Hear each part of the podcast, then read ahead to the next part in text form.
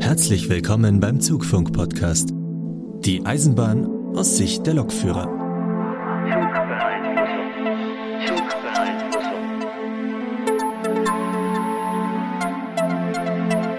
Ja, einen wunderschönen guten Tag und herzlich willkommen zu Zugfunk Folge 44. Erstmal allen Beteiligten ein frohes neues Jahr. Mit dabei sind der Markus. Hallo Leute. Der Sebastian 1. Hi. Der Sebastian 2. Einen wunderschönen guten Abend. Ja. Und ich bin natürlich auch wieder dabei, ne, ist ja klar. Und ja, wir haben uns gedacht, äh, wir haben ja jetzt schon ja, so Mitte Januar, Ende Januar fast, ne, da könnte man ja mal eine neue Folge vom Zugfunk aufnehmen. Wahrscheinlich haben auch schon einige wieder darauf gewartet, denn die letzte Folge ist ja jetzt äh, fast einen Monat her, unsere Weihnachtsfolge. Mhm. Ja, wir haben uns heute zum Hauptthema genommen, dass wir kein Hauptthema haben. Mal wieder. Sondern, genau, sondern äh, wir wollen das neue Jahr mal ein bisschen entspannter beginnen ja. und euch nicht direkt überladen mit, ah, oh, es geht wieder los mit Technik und Betrieb und genau. allem drum und dran. Kommt erst alle mal an und dann gucken wir mal, ne, ja. wie das neue Jahr so weitergeht. Trotzdem kommen wir gleich am Anfang mit dem Hammer. Und wir müssen, ich glaube, so einen klitzekleinen Cliffhanger auflösen. Richtig. Den hatten wir ich ja, glaube ich, dann wieder. in der letzten Folge mal. Äh, nein, nein, also für alle, die sich jetzt schon gefreut haben, nein, der Sebastian bleibt. Und das wahrscheinlich auch noch eine lange Zeit. Ja, wir haben aber ja, letzte Folge dieser Cliffhanger, den kann der Markus jetzt mal auflösen. Ich habe, ich weiß gar nicht mehr, was ich genau gesagt habe. Ähm, Eine Veränderung im personellen äh, Bereich hast du genau, irgendwie so gesagt. Oh, oh, Veränderung sogar. Ähm, tatsächlich ja. haben wir Neues Jahr, neues Glück, sogar drei Veränderungen. Aber ich kann doch mit Veränderungen nicht umgehen. frag mich mal, frag mich mal. Ja, alles klar. Aufgemacht. Ich wollte gerade sagen, Prost. alles klar.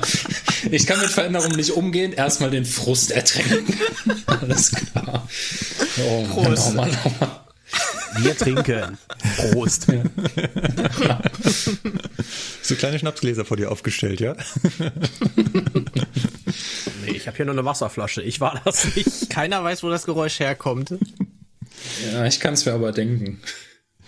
Gut, ähm, personelle Veränderung. Ähm, es bleiben alle vier Podcaster, die wir hier sind, beim Podcast dabei.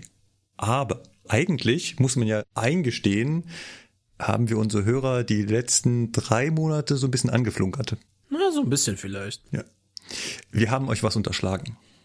Es hat sich nämlich eigentlich schon was geändert und ihr habt es nicht mitbekommen. Und es wird sich noch was ändern. Und diesmal verraten wir es euch vorher. Und zwar ist ja der Slogan unseres Podcastes Eisenbahn aus Sicht der Lokführer. Wir haben schon überlegt, ob wir den ändern müssen. Ihr Verräter. Ja, weil wäre der Sebastian 2 aus Seelze bei Cargo nicht zu uns gestoßen, hätten wir eigentlich sagen müssen, Eisenbahn aus Sicht der Ausbilder.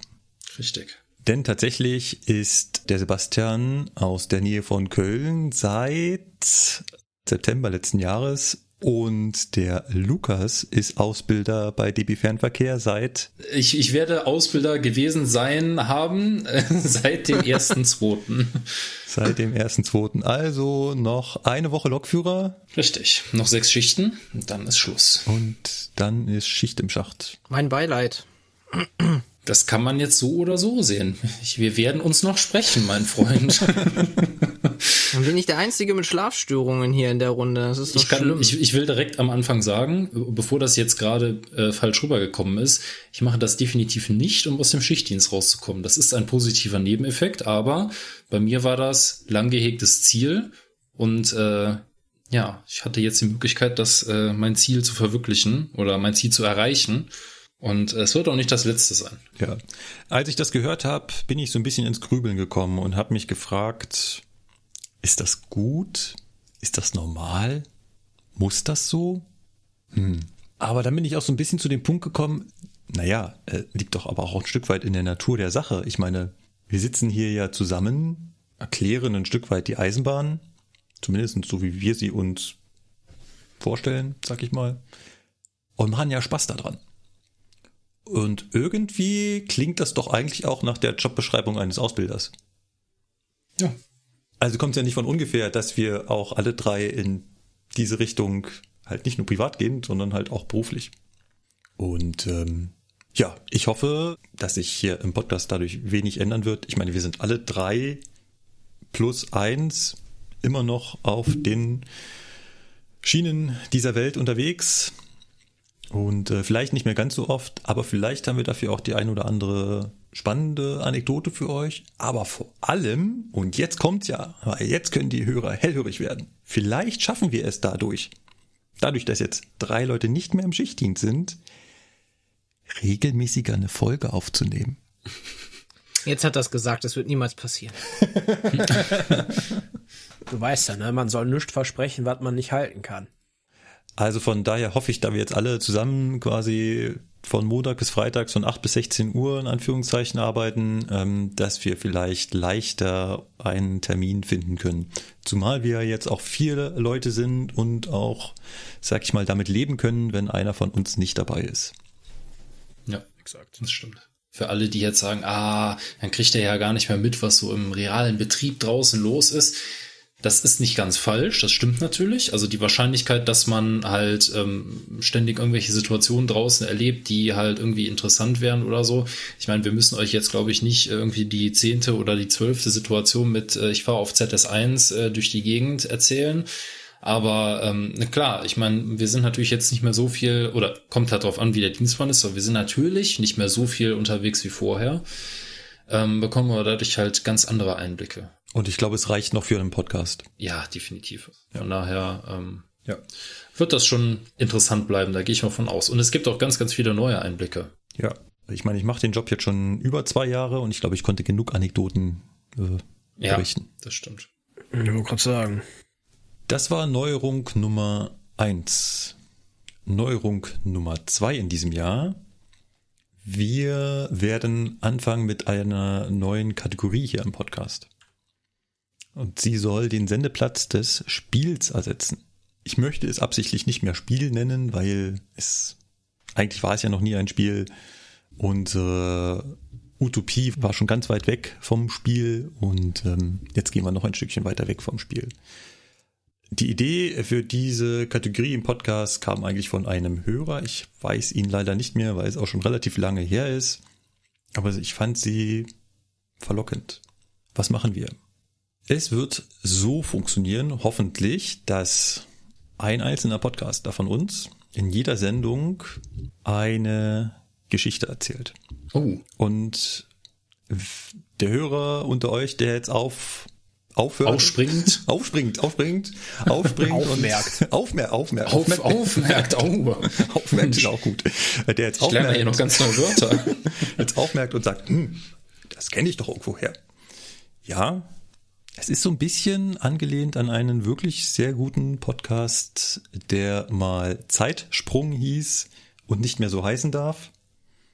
Auch ganz schlimme Geschichte. Und jetzt Geschichten aus der Geschichte heißt. Und da ist das genau so, dass die beiden Podcaster sich äh, gegenseitig in jeder Sendung eine Geschichte erzählen. Da besteht der Podcast allerdings nur daraus und das sind auch zwei Historiker. Okay. Die können das.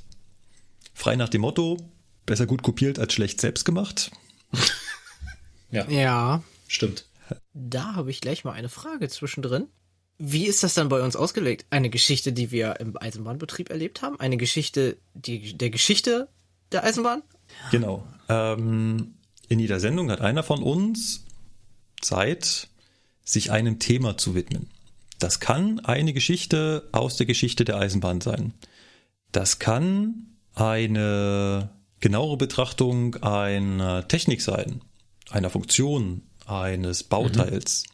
Das kann aber auch sein, einen besonderen Ort beschreiben. Zum Beispiel eine berühmte Stelle irgendwo auf einer Strecke oder ein besonderer Bahnhof. Knittlingen. Knittlingen, Zum Beispiel Schein- Oh Gott, die beiden Kölner wieder, ey. Ei, ei, ei, ei, ei. Genau. Nach diesem Motto soll das laufen. Ich fange diesmal an. Wie wir das aufteilen, weiß ich noch nicht. Wie wir die Reihenfolge festlegen, weiß ich noch nicht. Von daher bin ich gespannt, wie das funktionieren wird. Mhm. Ähm, das war Neuerung Nummer zwei. Kommen wir zu Neuerung Nummer drei. Wir haben seit gestern, also zum Aufnahmezeitpunkt, Mhm. gestern, eine neue Webseite. Das heißt, das Aussehen unseres Blogs hat sich ein wenig verändert. Ich hoffe verbessert. Es ist noch nicht perfekt. Es ist ja auch, also das Internet ist immer ein Wunder. Die Webseite war keine Stunde online, da kam schon die erste Twitter-Nachricht, was nicht funktioniert. Okay. Was wirklich sehr hilfreich ist, äh, keine Frage. Aber ich war etwas überrascht von wegen es. Komm, wie viel haben wir da Aufrufe? 100 oder so? Das fällt eh nicht auf. Schwupps, kam sofort hier, äh, Markus, da, das funktioniert nicht. Äh, wow. Und wir haben auch die Teamseite aktualisiert und unser viertes Teammitglied mit aufgenommen. Ja, über das Bild müssen wir noch reden. Über das Bild müssen wir noch reden, ja. Erstmal Ich, Übergangslösung. äh, ja, also ich finde deutlich schöner, dass äh, man jetzt auf der auf der Hauptseite quasi, also wenn man die Seite aufmacht, von den Covern für die Folgen begrüßt wird. Die Ja. existierten nämlich, die habe ich für jede Folge schon gemacht. Die Twitter-User haben die gesehen Die Facebook-User. und die Facebook-User, aber alle anderen halt nicht. Doch, den, das eine Bild habe ich bei Instagram bei mir hochgeladen gehabt. Ja. Ich habe das einfach gemacht, ohne dich zu fragen. Durfte ich das? Abmahnung ist raus. Ah, okay, alles klar.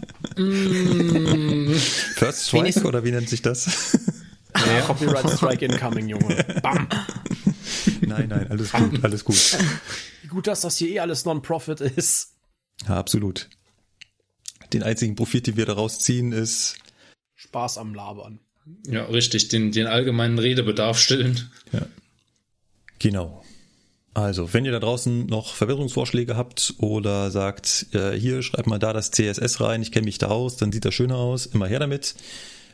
Ansonsten tobt euch aus und findet Fehler. Es werden bestimmt jede Menge sein. Also mit anderen Worten, hallo liebe Zuschauer, ihr seid offiziell ab jetzt Beta-Tester. ist doch immer so. Ja, das Produkt reift beim Ware Kunden. reift ja, beim woher Kunden, kenne ich das genau. nur? Hm. Ja. Ja, Störung. Genau. Gut. Kommen wir von den langweiligen Nicht-Eisenbahnthemen zu Themen, die euch wirklich interessieren. Sebastian. Ähm, ich hatte ähm, das erste Mal leichte Probleme mit der Baureihe 187 meiner Lieblingslokomotive. Kannst du ganz Und- kurz sagen, was eine 187 ist? Ein fahrender Container. Genau, so. 147 Das ist- in, in Cargo. Genau. Ich glaube, Cargo hatte sie zuerst. Und das ist eine Bombardierlok, ne? Genau, so. Trax 3 Familie ist das meiner Meinung nach, wenn ich das richtig in Erinnerung habe. Bombardier-Fahrzeuge, man muss sie einfach lieben. Und das tue ich, Sebastian. Ich tue sie lieben. Ja, ich, weiß, ich verstehe das nicht, aber ist okay. Ah, die ist so geil. Außer die Domina-Stimme. Äh, die ist nicht so geil. Das ist halt so wirklich so 100% Google-Übersetzer. Ich weiß nicht, wie die 47er klingt, aber ich denke mal, die klingt genauso. Genau so. Ah, sehr schön. Ja. Ach nee, das war beim Steuerwagen, wo der Mann war, ne? Ja, beim Steuerwagen ist der, der dich anstrahlt, genau der. Döbreiger. der Brüller sie. Ja. Obwohl, sie. Sie, sie war, Mo. sie, sie, sie war. Ach du meine Güte. Genau, der, der gebrochenes Deutsch spricht. Ja, es ist, ich, es ist ja mein Lieblingsfahrzeug. Ich ne? finde ja die englische Audioausgabe der Lok geil. Die englische Ausgabe? ja, du, also wir haben eine Flagge, wir können die Loks auf Englisch umstellen, also die 87er. Und inklusive der Sprachausgabe. Inklusive Sprachausgabe und der ganzen ähm, Terminals. Was ich mich frage, ist die dann, also eigentlich ist sie ja dann trotzdem noch zugelassen für den Eisenbahnverkehr, ne? Also, Ja, klar. ne, weil wenn du Englisch verstehst und so, dann geht das ja auch eigentlich. Also, naja, auf jeden Fall können wir die umstellen. Den Taurus auch auf Türkisch umstellen. wenn Das stimmt, das hatte ich ist. auch schon mal gehört, ja. Verstehst zwar kein Wort mehr, aber das geht. Ja gut, du verstehst kein Wort mehr. Ich glaube, den Rekord mit Sprachen bricht aber die 189. Ich glaube, die kann teilweise je nach Paket auch sieben Sprachen. Kann die auch so Niederländisch oder so? Sowas Lustiges? Ja, ja, genau. Das kann die auch. bestimmt. Die 89er müsste doch auch Italienisch können, oder? Ja, die hat eben. sieben Sprachen drauf. Ich weiß nicht, was das alles ist. Italienisch wäre auch ziemlich lustig. Ich kann davon ja mal Audioaufnahmen machen, wenn ich mal wieder so eine unterm Arsch hab. Aber du magst die Lok ja nicht so. Nee, die 89er, mit der bin ich auf Kriegsfuß. Obwohl, letztes Mal, äh, das war auch geil, einer zum Streckenkunde mit, gleiche Schicht, nur diesmal mit der 89er, einen Tag später statt der 87er. Aber kam ein Kollege zum Streckenkunde mit. Hat schon rumtelefoniert, weil er dachte, die 89er ist die Lok, wo man über 20 Minuten Aufrüstzeit braucht, ne. Aber ich war halt nach Plan da, und dann hoch und dann guckte er mich an, ah, ich dachte schon, brauchst du lange nicht so, nee, nee, braucht man nicht, aber ich wahrscheinlich schon. Und dann guckte er mich an, warum? Ich so, naja, ist halt die 89er, kennst du die nicht? Nee, die habe ich nicht. Ich so, ja, dann sei froh, ich kann sie auch nicht. und dann sind wir gemeinsam durch die Lok und haben die aufgerüstet. Äh, die, die 89er ist die von Siemens. Genau, die Siemens, ja, die mit den. Ähm, Ist es denn die Vectron oder Nein, die Vectron ist äh, 193. sieht man doch nicht mehr durch? Und ist Die das 89er kannst du erkennen, das ist im Prinzip ein, äh, eine Wellblechgarage, also äh, eine 143, 112 oder auch 155, nur halt die ist ja länger, ähm, mit modernen Führerständen an den Enden. Also die hat auch dieses Riffelmuster an den Seiten. Ah, Die ist okay. so gewellt. Ja. Das sind gesickte Seitenwände. Hallo, Fachterminus benutzen. Weißt du, wie ich es immer nenne? Ich schreibe bei Instagram immer Rippen. Rippen, die entzücken. Zumindest nenne ich das bei der 87er mal so. Na gut, Class 66, der Wellblechpanzer, ne, ist bekannt. Äh, Habe ich das gerade richtig rausgehört? Das ist bei euch so, dass äh, ein und dieselben Züge an unterschiedlichen Tagen mit unterschiedlichen Loks bespannt werden? Oder wovon hängt das ab? Äh, ja. Also ist das quasi, Also, äh, was gerade auf dem Hof steht? Oder Genau, das ähm, kann ich ja mal erklären. Ähm, normalerweise sind die Züge, äh, Züge, genau, ja, Züge sind geplant, ist ja logisch. Ähm, es sind die Lokomotiven alle auf die Züge geplant. Das heißt, wenn in der Schicht steht, ist hinterlegt, was für eine Lok und so weiter es halt sein sollte. das heißt, bei dir in der Lok steht auch schon drin, äh, welche Baureihe drauf ist. Na, nicht in der Lok, sondern auf dem Tablet in der Schicht. Ja, also Genau. ich, ich hoffe, das gerade gesagt zu haben. Das, Nein, du hast gesagt, Ja, auf der Lok steht das, welche du auf dem Zug hast. Auf der Lok steht das nicht. also in deinem Arbeitsauftrag steht, welche Lok auf deinem Zug ist. Genau, das äh, vari ähm, das ist dann halt, ja, bei den langen Streckenläufern ist es meistens passig, aber wenn du jetzt zum Beispiel in Was Beddingen, ist das? Passig? passig, also passt Ach so. mit den Loks, Okay. das es übereinstimmt mit dem, was Okay, das Wort kann ich Oh. nicht. vor... Echt nicht? Nee. Oh. ähm, auf jeden Fall passt das. Dann meistens. Aber jetzt zum Beispiel bei der Schicht, die ich da zweimal hintereinander hatte, ist es in Beddingen. Ähm, zum Beispiel ja nur eine Stunde, sage ich jetzt mal von Seeze weg. Und das ist eine Schicht, da fährst du LZ mit der Lok hin. LZ ist Ähm, Lokzug. Lokzug, genau. Also mit der Lok alleine.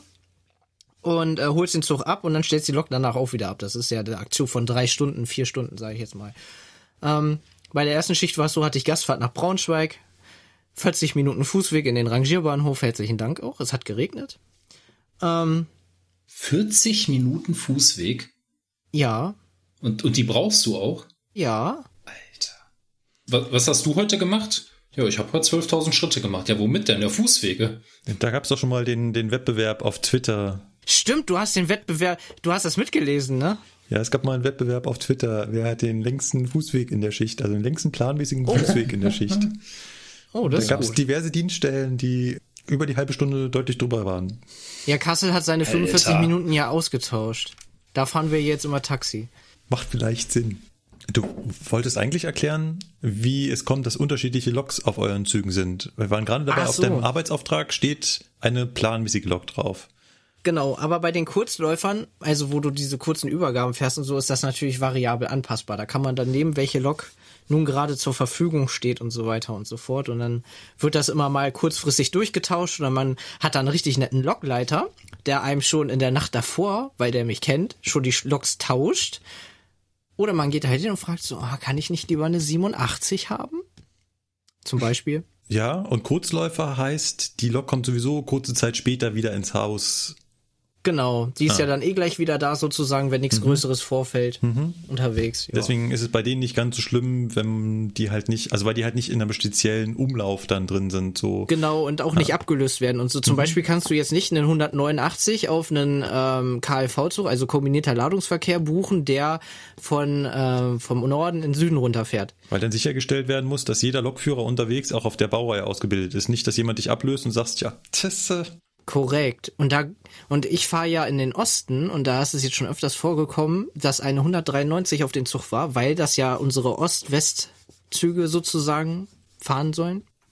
Habe ich aber schon jetzt mehrmals in Magdeburg gestanden und gesagt, ja, Lok habe ich nicht. Ne? Da wurde da immer noch kurzfristig eine 85 oder so aus dem Schuppen geholt, die dann davor gebastelt wurde, dass der Zug dann weiterfahren kann. Ja, in den Zeiten, wo die 120 noch beim Fernverkehr unterwegs ist, soll das auch das ein oder andere Mal vorgekommen sein. Oh, Aber Aber das passiert halt, wenn viel gleichzeitig und so und hier noch tauschen und da noch was hin und her schieben, damit der Zug Hauptsache fährt. Und dann ist halt übersehen, dass der übernächste Ablöser dummerweise dieses Fahrzeug noch nicht auf seiner Zusatzbescheinigung stehen hat. ja, das, das Problem ist halt, bei Cargo lässt sich das offenbar relativ leicht regeln. Ja. Im Fernverkehr, wenn du in Koblenz ablösen musst, ja, Koblenz. Äh, Alternativlokführer? Nö. Alternativ Log. Äh. ja, bei uns werden meistens immer die Loks gleich getauscht. Ja. Bei den ICEs haben wir das Problem nur sehr, sehr selten. Ja. Bei mir ist es halt bisher ab und zu, glaube ich, zwei oder, ja, ich glaube zweimal passiert, dass aufgefallen ist, dass ich halt den 411 noch nicht hab. Was sich so. nächste Woche ändert. Oh, Glückwunsch. Na, siehst du mal. Willst du mal, willst du mal eine Runde lachen? Wir fahren ja bekanntermaßen auf der Berliner ICE-Linie seit äh, einer gewissen Zeit mit einem neuen Zug. Teilweise. Dem 412, ICE 4. Siebenteiler, genau. Siebteile. Wir fahren da ja Mischbetrieb. 412, 402. Ja. Ja. Und es trug sich letztens wohl folgende Situation zu. In Hamm stand am Bahnsteig, in dem vorderen Teil, ein 412, Bugklappen offen, Kuppelleuchten an, alle Nein. schick, alle schön. Nein, nein, ich will's gar nicht wissen. Das kam Oh von hinten nein, ich will's angefahren. gar nicht wissen, Morgen, Alter. hallo, E-Beams, 1402. Das ist nicht dein Ernst, oder? Oh Gott. Ah, doch, da haben die halt wegen EDPU oder sowas die Umläufe drehen müssen, ne? Und das ist halt keinem aufgefallen. Scheiße. Dann stand der Kollege so in Hamm, Hat's mache ich funktioniert? das jetzt oder mache ich das jetzt nicht? Nein, nicht machen, um Ah, ja. Gottes Willen. Ja, aber Meinst du, der es zerschießt Dienstplan es die? Beifahren, Attacke. Stimmt. Der, der Dienstplan sagt, Kuppelzug. Da passiert nichts, weil der 12er hat die E-Kontakte oben drauf und der 2er hat sie an der Seite. Also elektrisch passiert da gar nichts. Ah, schade. Aber ich glaube, die Leittechnik findet das so semi-cool. Also der, der Zweier, dem ist das wahrscheinlich egal. Der sagt dann einfach fehlerhaft gekuppelt, dann sprengst du ihn wieder ab und dann ist gut. Der Zwölfer sagt, hä, hä, fehlerhaft gekuppelt, fick dich. Siehe Abhilfemaßnahmen, wie jetzt weiter zu verfahren ist. Die, die Sprachausgabe ist mir noch nicht begegnet, aber die ist dann neu beim Siebenteiler, ne? Ja, richtig. Ey, das wäre ein Verbesserungsvorschlag, den Spruch fick dich einzubauen auf den Loks. Nein, um Gottes Willen. Hallo, wir, solche Wörter benutzen wir hier nicht. Ne? Also, Oh, Entschuldigung, Genau, natürlich. die- Kontenance, hallo. Die müssen wir auch rauspiepen. So, ähm, Ja, also- jetzt habe ich ja wie versprochen dem äh, Sebastian mehrfach unterbrochen. ich muss ihn jetzt auch nochmal unterbrechen. Ja, Eine, eine, äh, eine Karo-relevante Frage hätte ich mal. Kennst du alle Zuggattungen, die ihr so habt? Beim Namen. Also weißt du, was das ist? Du sagst ja Sag immer, äh, weiß ich, so Tech und, äh, äh, und was gibt's noch? Tech und GAG und äh, DGS und, und UG und Hast du etwa das letzte Gustav Richard Video geguckt? Offensichtlich. Genau, und, und das ist, ja, ja, und, und ich Ja. fand das, ich, ich fand das unheimlich interessant, weil beim Fernverkehr und beim Regionalverkehr, das kennt man ja die Zuggattungen, RE und Intercity und, ja, aber die kennst du vor allem, weil du sie auch als Fahrgast kennst. ja, ja und, aber was steht ist denn ja ein überall FT davor. Oder ein GAG oder was ist denn ein DGS oder ein Tech oder was es da nicht alles gibt, ne? Cargo-Bedienfahrt, also CB oder was, ne? Ja, vor allem ist Ich das stand den davor so, relevant? Alter, was ist das? Ja, eben, wen interessiert denn das Markus? außer den Planer? Nein. Und deswegen habe ich auch davon überhaupt keinen Plan. Als mir dieses Video vorgeschlagen wurde, habe ich immer so gedacht, so, hä, bitte, was fahren wir jetzt? Und dann habe ich das angeguckt. Und dann wusste ich, alles klar, die Spotter wissen Bescheid, ich nicht. Ja. Also die Videos von Gustav so, sofort angucken. Die sind alle Ja. durch die Bank wirklich sehr gut. Äh, Vielleicht und sollte ich das auch noch sehr mal. wertvoll. definitiv. Mitunter. Ich wollte gerade eigentlich einen Ja. bösen Kommentar bringen, zum, äh, weil du ja gesagt hattest, nein, ich habe davon keine Ahnung. Deswegen bist du auch kein Ausbilder. Aber das ist jetzt Das hat- gemein. das hat er aber nicht gesagt. Moment. Nein, das habe ich nicht Nein, gesagt. Das hat, das hat er doch gerade gesagt. Hat er gar also, nicht. Hm? Hat Nein. er gar nicht. keiner gehört. Wird rausgeschnitten, ne, so ungefähr, ja. Ich, ich kann es dir auch nicht verübeln, weil wenn es nicht relevant ist, warum soll man es dann wissen? Also mein Gott, Okay. das ist ja wirklich Nee, so. ich weiß halt die Zugnummer 51 blablablub oder Ja. 49 blablablub und so weiter und so fort. Gut. Ähm, aber wenn wir jetzt schon gerade bei äh, fünf Fragen an Cargo sind, ähm, ich hätte da auch noch eine. Oh weia. Ey, heute werde ich hier auseinandergenommen. Ich bin todmüde. War schlecht gelaunt vor dem Podcast und jetzt werde ich hier zusammengemürbt. Ey, geil. Hau raus. Schlechte Laune hast du dir ja selber gemacht. Ich wollte gerade ja. sagen. wer auf Facebook Ja, guckt, ist selber schuld. Nein, das war nicht Facebook. Hauptsächlich war das ZDF, weil ich es mir noch ein zweites Mal angucken musste, wegen der Aussage, dass ich meine rosarote bunte Brille immer aufhabe. Ja. Folgende Frage. Ich habe vorhin irgendwo, genau, das war ein Beitrag äh, NDR-Doku, da ging es um Schiffe und da meinte der Beitrag, der Kapitän wüsste nicht, was für Ladung er geladen hätte, also was in den Containern drin ist. Was Ja. ich persönlich für ziemlichen Schwachsinn halte. Weil, äh, also Sie können mich natürlich eines Besseren belehren, aber ich dachte, es gibt sowas wie Frachtpapiere. Und in Frachtpapieren dachte ich, steht zumindest so grob drin, was da drin ist. Jetzt meine Frage an Cargo. Ich weiß, ihr habt auch Frachtpapiere. Ja. Erstens sind die irgendwie eingeschweißt und man kann nicht reingucken oder kann man reingucken und wenn man reingucken kann, steht da drin, was hinten drin ist. Ja. Gut. Kann man. Müssen wir auch zur Störungsbehebung wissen und so weiter und so fort. Also nicht nur Gefahrgut, sondern auch Auch allgemein und so, ne, wenn der jetzt in Gleis oder so, muss ja trotzdem wissen, was da hinten Ja. zur Sache ist und so, ne. Und äh, das sind ja, du sprichst halt von Papieren. Bei Ganzzügen, sage ich jetzt mal, fahren wir auch teilweise Papier los, weil es ja immer das gleiche ist. Zum Beispiel diese Red Bull-Züge, die alle kennen, ich nicht. Ähm, ist da eigentlich wirklich Red Bull mal. drin? ja, das Oh, sind, ja. das sind Ja. komplett äh, äh, Schiebewandwagenzüge 500 Meter lang, die nur Red Bull haben, äh, geladen haben. Die gehen nach Bremerhaven hoch und die werden da ins Schiff verladen. Ach so, die kommen. Ah, ich dachte, das ist. Das die, sind die, die, die sind für den äh, internationalen Verkehr, also die werden dann verschifft nach Amerika oder was weiß ich. okay.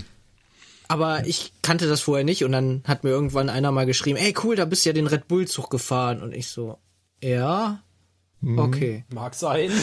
Wenn du das Ja, sagst. und mit den Da Frachtpapieren gab ist es ja einen so, witzigen das, Unfall das ist mit bei, dem Zug. Da ist der, da ist der irgendwie entgleist, der Schiebewandwagen ist aufgerissen und über einen halben Bahnhof haben sich dosenweise Red Bull verteilt. Ja, Naja, Vom Laster gefallen. genauso wird das gehandhabt. dachten sich die Anwohner auch. Ähm, Ja.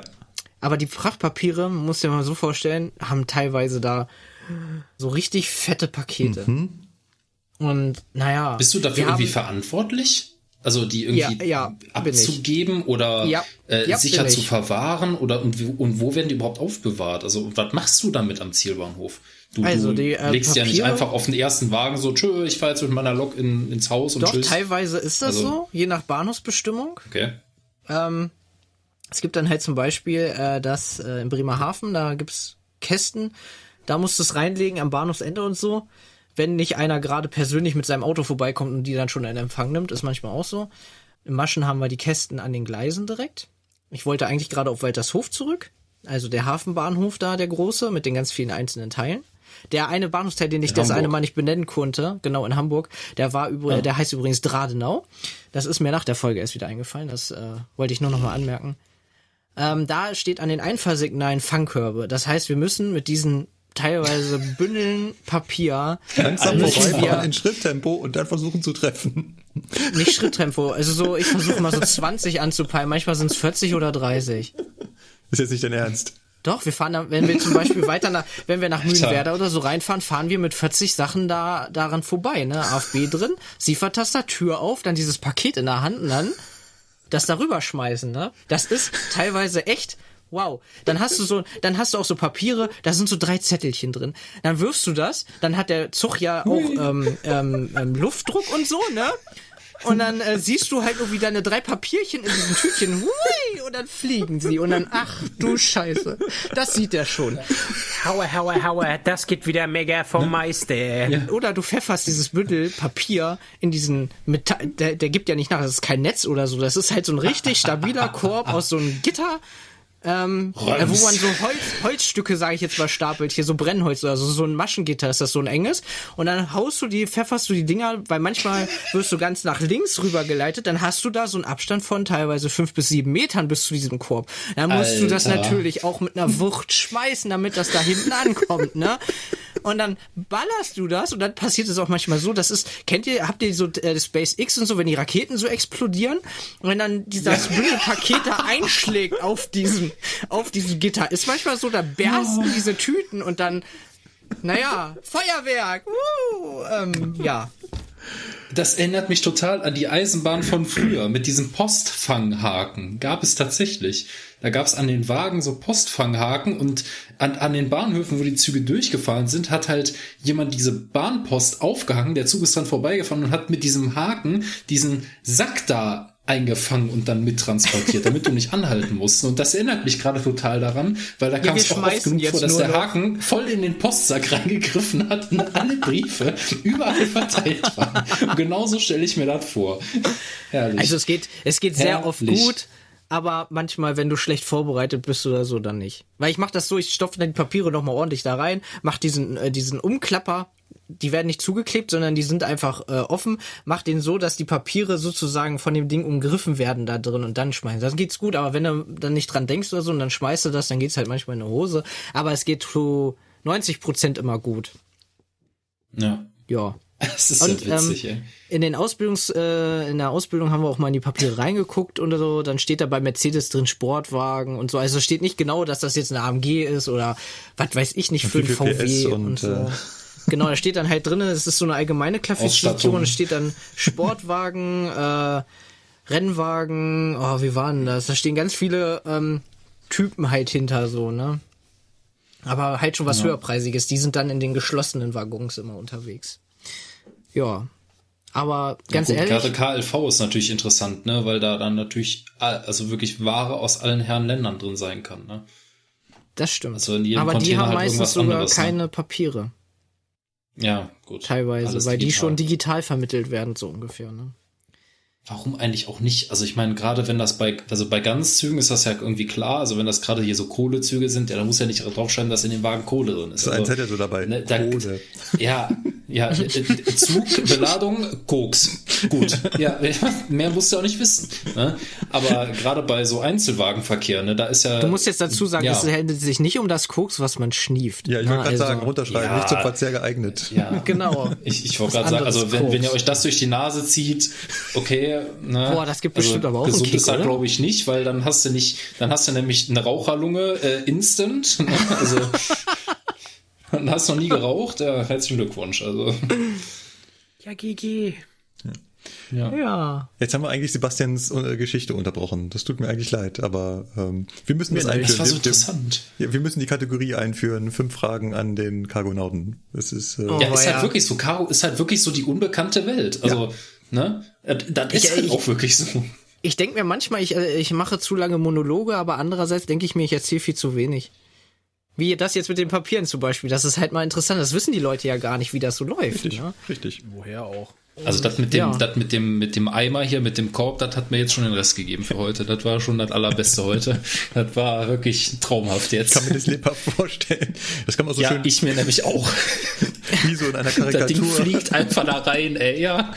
Weißt du, du feuerst das da rein, der ganze Eimer fliegt aus seiner Halterung mit weg und fünf Meter irgendwie über den Asphalt, weil da so ein riesen Klotz drin landet, ey. Was in Weitershof cool ist, auf der einen Seite ist der Fangkorb an einer Böschung. Und wenn du drüber wirfst, dann fliegt das Ding halt die Böschung runter in die Büsche rein und so. Das ist natürlich auch nicht Danach so. gibt's einen Mitarbeiter, der das alles wieder einsammeln muss. Ja, der kommt meistens schon an. Also wenn ich den sehe, dann schmeiße ich es immer auf seine Seite, weil der muss sonst immer so lange warten, bis der Zug an ihm vorbeigefahren ist. Dann schmeiße ich es ihm runter, freut sich. Ja, wenn auch keiner da ist, versuche ich ja den Korb zu treffen. Einmal habe ich halt drüber hinweggeschmissen, das war halt doof. Es gibt sicherlich auch Stell mal vor, du wirfst ihm das, du wirfst ihm das entgegen, das ist so ein 10 Kilo Paket und der fliegt einfach weg, ey. Das kannst du auch nicht bringen. Ja, Gott, okay, bei ey. den dicken Paketen ist das immer so eine Sache. Aber ich muss ganz ehrlich sagen, die dicken Pakete kann man wunderbar schmeißen, das geht mir gar nicht. Wir müssen von dem Schweißen wegkommen. Ja, und Von was? Ich glaube auch, also Wir müssen dann von dem Schweißen, Gott, von dem. Schmeißen wegkommen. Schweißen. Ich schweiße die Papiere auch immer zusammen, dann geht das immer besser, weißt du? Genau. Ähm, du wolltest eigentlich davon berichten, dass du mit einer Lok auf einen Wagenzug gefahren bist. Genau, ich bin angekommen in Beddingen damals mit der 187 und ähm, mit, ähm, mit der, der Türöffnungstaster und die ähm, der zusätzliche Taster der Pfeifeinrichtung sind rechts halt direkt unter der Zusatzbremse angebracht. Und die sind bei uns, der Türöffnungstaster ist meistens in Türstellung offen. Moment, kurze Frage, kurze Frage, Türöffnungstaster? Das ist ähm, TB0 TB0. Genau, der weiße. Den haben, also Der wir ganz rechts. an die an die ganz Außenstehenden, wir können rein in der Theorie und praktisch wahrscheinlich sehr auch, sobald, solange die Wagen das halt können, TB0 Fahrzeuge fahren. Also Fensterzüge, ja, Fensterzüge. Wir können Fensterzüge mit Güterzuglokomotiven fahren. Weil die Einrichtung zum Freigeben der Türen verbaut ist und das nennt sich Genau, aber wir haben halt keine Richtungsanzeige, ähm, Anzeige, genau. Wir haben keinen Türwahlschalter, der die Seite vorgibt, wo die Mhm. Türen, sondern wir haben halt das Stumpfe von damals, TB0, Türen auf, Türen zu. Genau. Okay, Also wie bei das den. N-Wagen und so. Jetzt sind wir alle aus, aufgegleist. So.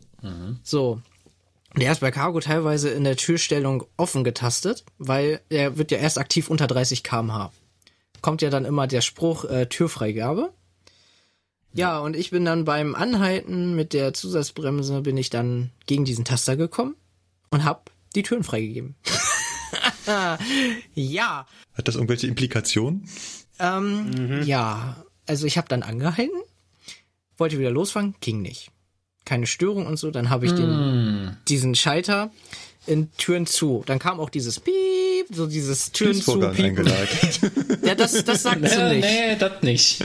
Die hat Aber ja kein es hat- SSTF. Es, aber sie sagt halt, also es kommt halt dieser Piepton halt, ne? Wenn zum Beispiel hinten damals der Zugbegleiter geschlüsselt hat und so dieses Mhm. Piep, habe ich gedacht so, na, jetzt müsste es ja gehen. Nein, schaltet nicht auf. Ich so, geil. Dann Hm. Türen wieder freigetastet, Türfreigabe, bla, mhm. wieder zugetastet. So, jetzt aber, ne? Nein, immer noch nicht. Okay, wieder jetzt, zu. spätestens jetzt ist der Panikmodus drin. Ja, der war dann auch drin. So, Mhm. wieder zugetastet, geht immer noch nicht. Oh, so eine Scheiße. So, zu, direkte Bremse wieder ordentlich angezogen. Ich so, warum fährt die nicht, ne? Ja, keine Störmeldung, gar nichts. Kilonewton war nicht durchgekreuzt. Es war, als ob ich fahren könnte. Also Fahrhebel nach vorne gelegt, komplett an Anschlag gewartet. Dann tauchte das ähm, Berganfahrsymbol auf. Also die Lokomotive hat so einen extra speziellen Modus, die merkt, wenn hinten ein richtig schwerer Güterzug ist, dann schaltet sie sachte Leistung auf, weil sie merkt, aha, ich muss den Zug erstmal strecken und so. Und nennt sich dann Lässt langsam Berganfahr die Kupplung kommen, ne? genau, nennt sich Berganfahrhilfe.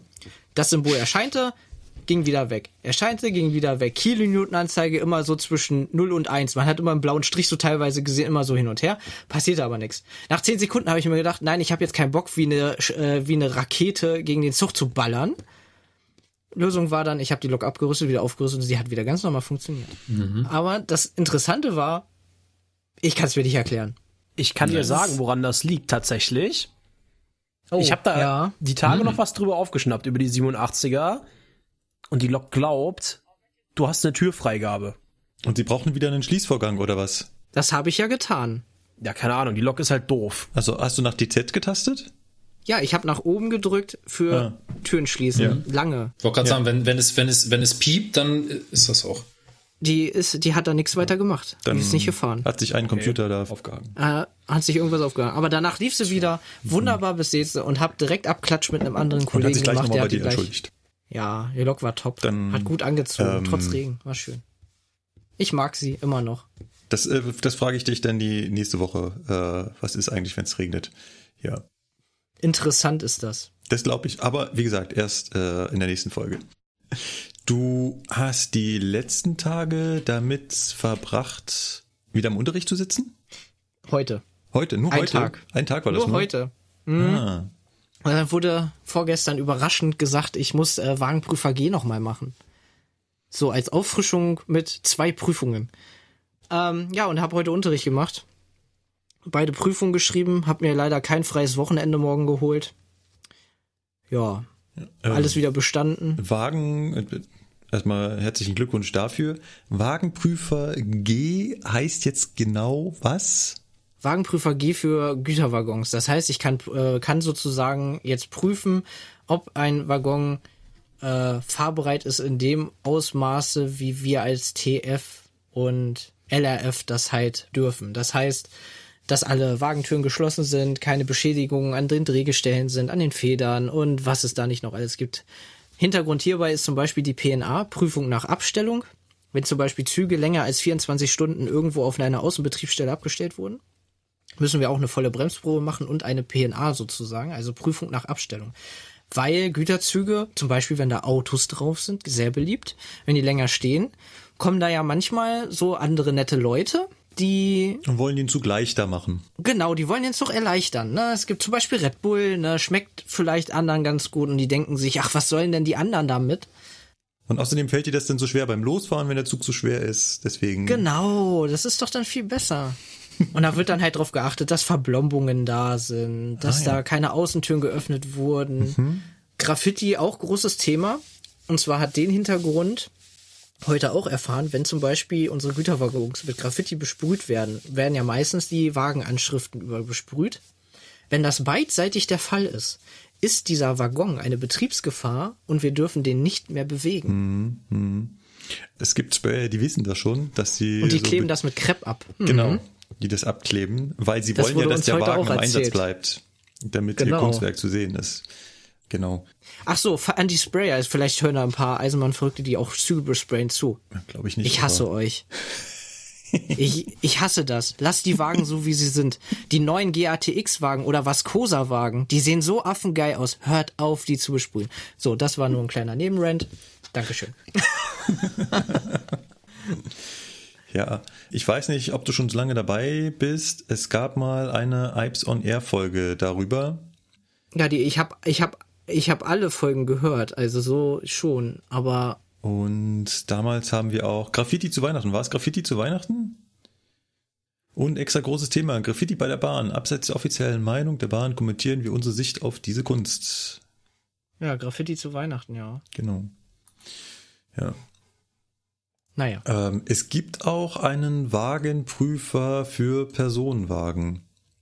Der Wagenprüfer P. Genau. Und ähm, da bin ich ja, glaub, der verfällt, ne? ja, ich bin mir sehr sicher, dass der verfällt und ähm, Dann habe ich den nicht mehr. Ja, ich glaube, bei Regio wurde der auch ausgebildet. Ich habe den auch nie gehabt. Äh, wir haben Nicht? zwar, nein, wir haben offiziell zwar diesen Kurs, sag ich mal, gemacht dafür, aber nie eine Den Prüfung brauchten- abgelegt. Doch, wir, das war unsere Zwischenprüfung damals. Nee, das ist nicht. Wagenprüfer P. Also innerhalb der Ausbildung zum Eisenbahner Betriebsdienst muss man eine sogenannte Zwischenprüfung ablegen. Und ähm, da gibt es einen theoretischen und einen praktischen Teil. Und im praktischen Teil muss man unter anderem ähm, damals noch ein HV73 anlegen. Ich weiß nicht, ob das immer noch so ist. Das ist also ein spezieller Weichenverschluss. Und man musste eine Bremsprobe machen an einem lokbespannten Reisezug und man musste im Inneren Teile der Funk also die, in den, den Wageninnenraum erklären, also was es da für Bedienelemente und so weiter gibt und vor allem Und kontrollieren, ob alles vorhanden ist, die Sitzlehnen runtergeklappt sind, keine Zeitungen rumliegen, alles auf Ordentlichkeit prüfen. Das war meine Zwischenprüfung damals. echt. Nee, das war bei uns nicht so. Okay. Ach so. Also wir mussten auch noch den Zug aufschreiben, also eine komplette Zugvorbereitung. Dazu gehört die Bremsprobe. Wagenliste und Bremszettel erstellen und so weiter. Ne? Also ich war nach der Ausbildung auch Wagenprüfer P. Mit Bremsprobe berechtigter R plus MG. Nee, das waren, das waren wir nicht. Stimmt, aufschreiben mussten wir auch. Wir haben dann, äh, genau, wir haben drin im Abteil gesessen und haben die äh, Zettelage ausgefüllt, richtig. Aber so richtig so, so, so, eine, so eine Vorbereitungsprüfung im Wageninneren haben wir definitiv nicht gemacht. Doch, wir auch. Okay. Oh. Wir sind auch durch den Wagen gegangen. Wir mussten eine Vortemperierungsprüfung machen, weil die zur Zugvorbereitung gehört. Und im Rahmen dessen mussten wir uns die Schaltzustände der Wagen angucken und gucken, ob da alles in Ordnung ist und gegebenenfalls, äh, wenn dann was nicht in Ordnung ist, Tür abgesperrt oder so, ins, äh, ins Bordbuch gucken. Sehr Und auch äh, Batterieladung Mhm. prüfen und all so eine Scheiße da, ne? Genau, genau, das gehört alles dazu. Oh, das ist ja spannend. Gut, dass wir darüber geredet haben. Da macht Bayern scheinbar was anderes. Ja. Sebastian, hast du noch was auf dem Herzen, was du uns gerne mit uns teilen möchtest? Ja. Was ich ähm, auf jeden Fall loswerden möchte, ist Grenzlast und Ausfall eines Fahrmotors bei einem Güterzug. Oh, schön. Das ist so ein äh, tolles Thema aus dem Unterricht. Kann man immer sofort fragen, wie viele Fahrmotoren dürfen bei einem äh, Kommutatorantrieb ausfallen und wie viele dürfen bei einem Drehstromsystem Fahrzeug ausfallen und was müsst ihr entsprechend tun, wenn Fahrmotoren ausfallen. Ich merke schon, du bist da voll drin in der Thematik als Ausbilder. Ich bin da gerade so, oh oh, Bei Drehstromfahrzeugen dürfen maximal 50 Prozent ausfallen und man muss entsprechend bei 50 bzw. 25 Prozent die Grenzlast um diesen Wert entsprechend reduzieren. Genau. Und bei Überschreitung der Grenzlast ist entsprechend die Betriebszentrale zu informieren, was beim Personenverkehr übrigens nicht funktioniert, denn in den Fahrplänen des Personenverkehrs ist keine Grenzlast angegeben. Echt nicht? Oh. Nichtsdestotrotz gibt es natürlich diese Grenzlast. Was man macht als. Die musst du dann erfragen, ne? Richtig. Das ist ein Thema zum Beispiel, weil wir mit ähm, Personenzügen die Geislinger Steige befahren und die halt relativ steil ist und da ist halt Grenzlast auch für Personenzüge ein Punkt. Und ähm, zum Beispiel, wenn ich jetzt mit einer 101 ankomme und ähm, nur noch 50 Prozent Leistung habe, muss man schon mal nachgucken, ob man da in den Bereich kommt, dass man da entweder nicht, entweder nicht mehr langfahren darf oder halt nachgeschoben werden muss.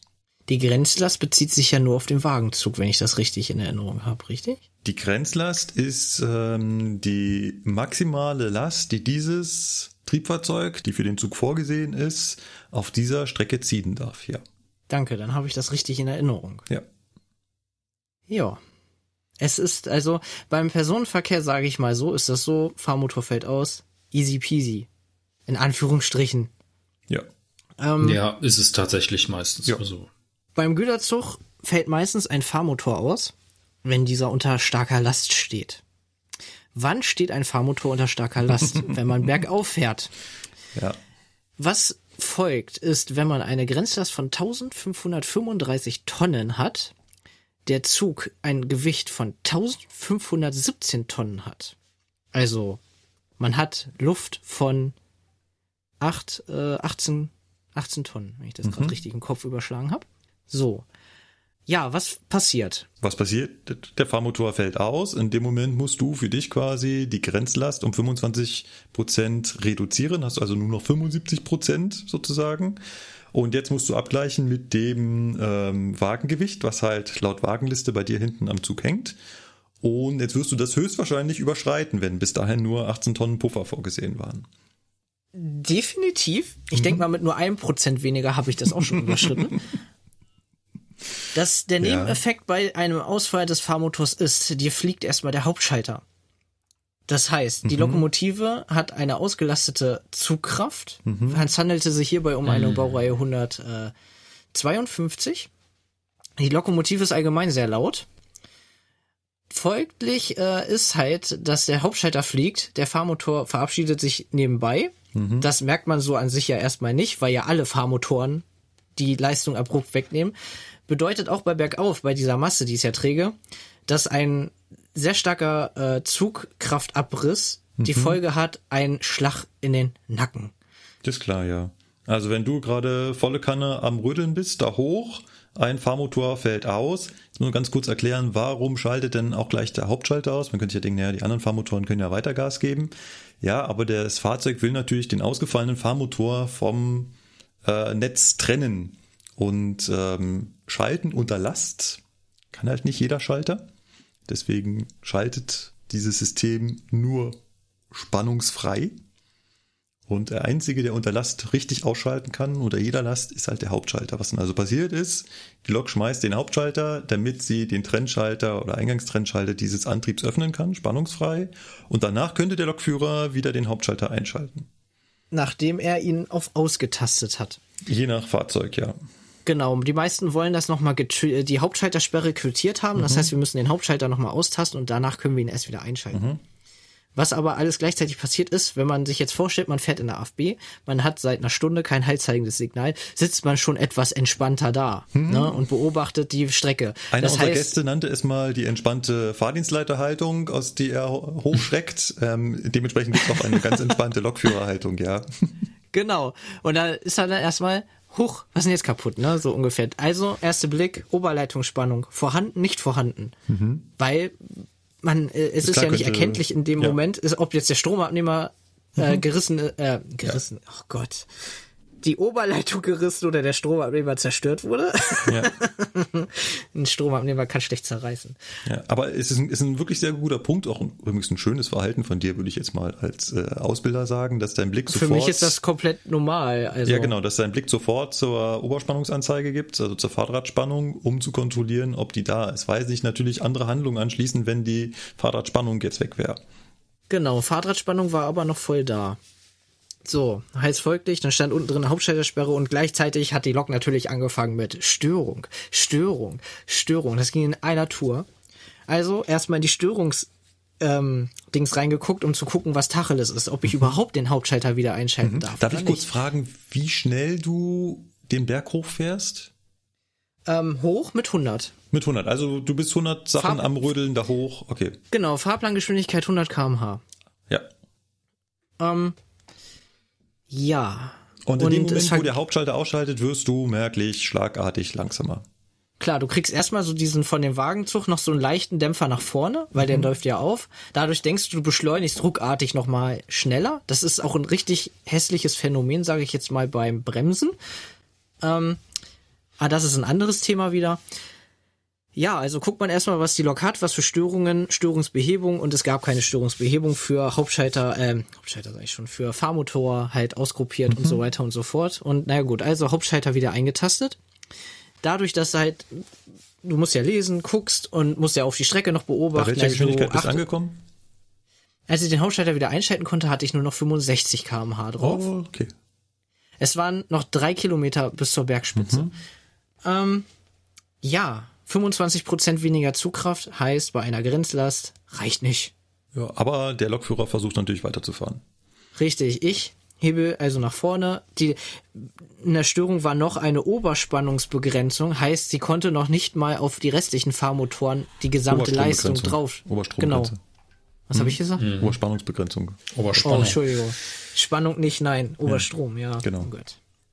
Und das heißt, die Lokomotive hatte noch nicht mal auf den restlichen Fahrmotoren komplett die ganze Zugkraft. Das heißt, du konntest den Tacho zugucken, wie er langsamer, also wie der Zug langsamer wurde. Und ähm, wenn man dann noch so eineinhalb Kilometer von der Bergkuppe entfernt ist, kriegt man schon leicht Panik. So von wegen, ich will jetzt hier nicht liegen bleiben. Es gab noch andere Situationen in meiner Laufbahn, die ich schon erlebt hatte, die waren nicht ganz so extrem, aber du hast gemerkt, die Lok packt es nicht mehr. Ja, aber Also- ist man dann wirklich im Panikmodus oder hat man einfach nur keinen Bock drauf? Es war so, ja, So eine Mischung aus beiden. so, so eine Mischung, würde ich sagen, weil du halt, du, du musst auch bedenken, du warst in so einer entspannten Phase, denkst drüber nach, geil, jetzt gleich erstmal Pause, dann nachher den einen Rückzug zurück und alles läuft entspannt. Und wenn du dann in so einem entspannten Modus bist und dann wirst du so rausgerissen und wirst dann so von 0 auf 100 in so, oh, oh. Ja. Naja, ich habe dann gleichzeitig die EPZ angerufen, weil es ist ein Ablöserzug gewesen, gewesen, der in Bebra durchfahren sollte. Hatte aber zu dem Zeitpunkt minus 26 Minuten. Das heißt, ich war vor Plan. Alles gut. Hab BZ angerufen, ihm geschildert, was mein Problem ist. Er nur so, oh mein Gott, bitte bleib du nicht jetzt auch noch liegen. Wir haben hier gerade Stress. Wir lassen dich in Bebra an die Seite. Und hat wieder aufgelegt. Heißt, da war noch irgendwas anderes im Busch, aber interessiert mich ja nicht. naja, Ende vom Lied war, der Ablöser war eh noch nicht da. Weil ich Die dachte Frage so, ist, oh, bist du den schön. Berg hochgekommen? Äh, ja, ich hab's geschafft. Ja. Am Ende Das hatte ist ich ja dann mal noch das fünf- Relevante, ne? Ich hatte am Ende 35 drauf und bergab wurde er wieder relativ schnell schneller. Das War schon ich. echt schön. Ja. Und dann bin ich halt an der Seite und habe mir gedacht, jawohl, wird gleich abgelöst, muss sich der Kollege mit beschäftigen, sehr schön. Ha, Satz mit X war, war nix, der hat erst Dienstbeginn gehabt, war also mit minus 26, war er dann halt noch nicht vor Ort. War alles gut gegangen. Also habe ich die Lok abgerüstet und er konnte dann planmäßig weiterfahren. Also Störungsbehebung auch bei der Eisenbahn haben sie das Gerät schon mal aus und wieder eingeschaltet. Ja. Jetzt können wir ganz kurz drauf eingehen, was wäre passiert, wenn du nicht den Berg hochgekommen wärst? Ja, und wäre ich da stehen? Hilfslok. Ja. Hm, nicht unbedingt. Zug sichern, Nein, Lok klar. abrüsten, wieder aufrüsten, Und gucken, ob sie dann wieder ja, genau, genau ob es dann wieder funktioniert. Danach anrufen, Hilfslok, geht nicht anders. Ne? Aber ansonsten, Mhm. ja. Genau. Äh, Aber die ist- Lok funktionierte danach wieder. Es, Also es, ist, äh, es ist lustig, ich hatte eine ähnliche Situation. Bin Echt? auch, ja, ich bin den neuen 610 gefahren, der übrigens ja nicht neu ist, sondern der schon 20 Jahre alt ist, aber der halt neu in Deutschland ist. Also unseren Schweizer Triebzug. Bin ihn von Lindau wieder nach Hause gefahren und äh, Lindau ist ja ein See, ne? Und dahinter kommt das Allgäu. Was ist also? Da fährt man bergauf. Und es geht halt in Serpentinen, sag ich mal, eine ganze Weile bergauf. Und ähm, während ich da also gemütlich mitten in der Nacht, es war schon relativ spät, da so vor mich hinfahre, kommt plötzlich äh, der Alarmton dieses Fahrzeugs. Ganz viele Leuchtmelder leuchten auf und weisen mich darauf hin, dass das Fahrzeug jetzt festgestellt hat, dass der Stromab nicht mehr, nicht mehr so ausgerichtet ist, wie er hätte sein sollen. Äh, Hem, was soll das denn heißen? Oben und unten kenne ich, aber hm, Ja, siehst du, das Fahrzeug kennt noch mehr als oben und unten. Denn ähm, Okay. Das Fahrzeug hat ja Neigetechnik, ne? Es neigt Ah, sich ja, ja, okay. neigt sich ja in Ah, die Kurve. hm. Und wenn es so, sich in die hm. Kurve neigt, die Oberleitung neigt sich ja nicht mit. nee, der Schorne sollte da bleiben, wo er ist. Richtig, muss der Stromabnehmer da bleiben, wo er ist. Und äh, Da frage ich 6, mich, wie ist das eigentlich technisch gemacht? der 610 macht das relativ einfach. Also es gibt zwei Varianten, ganz kurz erklärt. Beim 411, also Mhm. der ICE-T, den wir hier haben, der im Prinzip das gleiche Problem hat, der macht das über ein Gestänge einfach. Das heißt, das Drehgestell und der Stromabnehmer sind mechanisch miteinander verbunden. Sprich, wenn der Wagenkasten Mhm. nach rechts kippt, bleibt der Stromabnehmer einfach an der Stelle stehen, wie er vorher stand kippt sozusagen virtuell in die Gegenrichtung, wenn man vom Ah, okay. Bezugssystem Wagenkasten ausgeht, weil er einfach starr mit dem Drehgestell verbunden ist. Das machen die Schweizer so nicht. Die Schweizer oder eigentlich ja genau gesagt die Italiener, der kommt ja von Alstom Italia, die haben sich ein ähm, System ausgetüftelt, das ein Computer die Neigung des Wagenkastens erfasst und dem Stromabnehmer auf einem Schienensystem entsprechend gegenneigt. Okay, also eine aktive, quasi Genau. eine aktive Richtig. Verschiebung. Und das andere ist Genau. ja eher passiv, weil ne, wird ja Sehr schön. übers Drehgestell. Ich sehe, du hast das verstanden. Natürlich brauche ich, wenn ich so eine Steuerung habe, auch eine Überwachungsfunktion. Das heißt, es gibt auch noch einen Rechner, der überwacht, ob die Neigung des Stromabnehmers noch so passt. Weil es natürlich gefährlich, ne? Wenn der sich nicht exakt mitneigt, äh, gehe ich Gefahr, dass ich fliegt die er raus. Genau und eventuell, eventuell dabei noch die Oberleitung beschädige. Und genau dieses Überwachungssystem hat angeschlagen, hat also festgestellt, der Stromabnehmer ist nicht so geneigt, wie er hätte geneigt werden sollen. Was er dann macht, ist Hauptschalter aus, Stromabnehmer runter. Das ist fail-safe quasi. Wenn der Stromabnehmer in sich zusammenfällt, genau, kann nichts mehr passieren. Was man dann als Lokführer machen muss, ist einfach nur diesen Warnton quittieren, quasi realisieren, was ist. Dann musst du halt sagen, okay, dann heb halt den Stromabnehmer wieder. Stromabnehmer hebt sich entsprechend der richtigen Neigung und dann kannst du weiterfahren. Blöd nur, der Stromabnehmer kam nicht wieder hoch. Das habe ich dann einmal probiert und das habe ich noch ein zweites Mal probiert. Jetzt fragt sich natürlich jeder Geneigte, ja, warum hast du nicht einfach den anderen Stromabnehmer genommen? Zehn Minuten vorher, Übergabegespräch in Lindau, der Österreicher zu mir, du, den hinteren Stromabnehmer äh, nimm mal bitte nicht, da hatte der Kollege Probleme mit. Schmutz. Das heißt, ich Dann hatte ist jetzt, dann natürlich das, was wir, wo, man, wo man dann merkt, dass man so verloren hat. genau, ich fuhr jetzt also bergauf, hatte einen Stromabnehmer, der nicht wieder hochkam und hatte den zweiten Stromabnehmer, den ich nicht verwenden sollte. Hm, was mache ich jetzt? Das ist jetzt die Wahl. Ausprobieren und noch fahren oder li direkt liegen bleiben. Ja, ich, Oder direkt Hilfslog. ja, nicht schon wieder Hilfslog bei dem Zug. ja, ja, deswegen, da muss ja wohl noch irgendwo eine geparkt sein vom letzten Mal. Genau. Äh, nein, ich habe mich für Ausprobieren entschieden und habe den Stromabnehmer mal ausprobiert, den ich habe nicht verwenden sollen. Es war ja nur eine Empfehlung, nicht ein, nimm den auf keinen Fall, da bricht alles zusammen, sondern Ja, ja. nur äh, der Ablöser hat irgendwann mal gesagt, er hatte damit Probleme, dann probiere ich das halt nochmal aus und der ging schmerzlos hoch. War und das hat auch, während der Fahrt oder? das hat alles während der Fahrt, ja. Das war halt wirklich, wie Okay, schnell bin ich ja. gefahren? Da geht's, glaube ich, 80 hoch. Mit Mhm. 80 und Ah, auch ähm, bergauf. ähm, ich hatte noch irgendwas um die 30, wo ich dann wieder aufschalten konnte. Also ich habe mich Mm, selig und ja, moralisch okay. schon darauf eingestellt, jetzt gleich stehen zu bleiben. Hm, Aber das war dann noch so im letzten Moment Hauptschalter rein und jetzt Leistung, Leistung, Leistung. Und dann fuhr er tatsächlich Ja. nach. Ja. Also ging mir Sebastian schon genauso berghoch und schon damit gerechnet, gleich bleiben wir stehen. Ja, und wenn Fahrzeug sagt geht, dann geht. Ja. Nicht weiter fragen.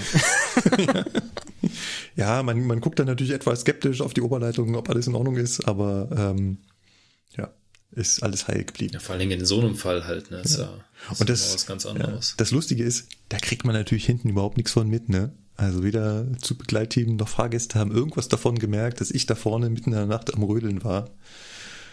Haben die den Hauptschalter nicht über sich drüber?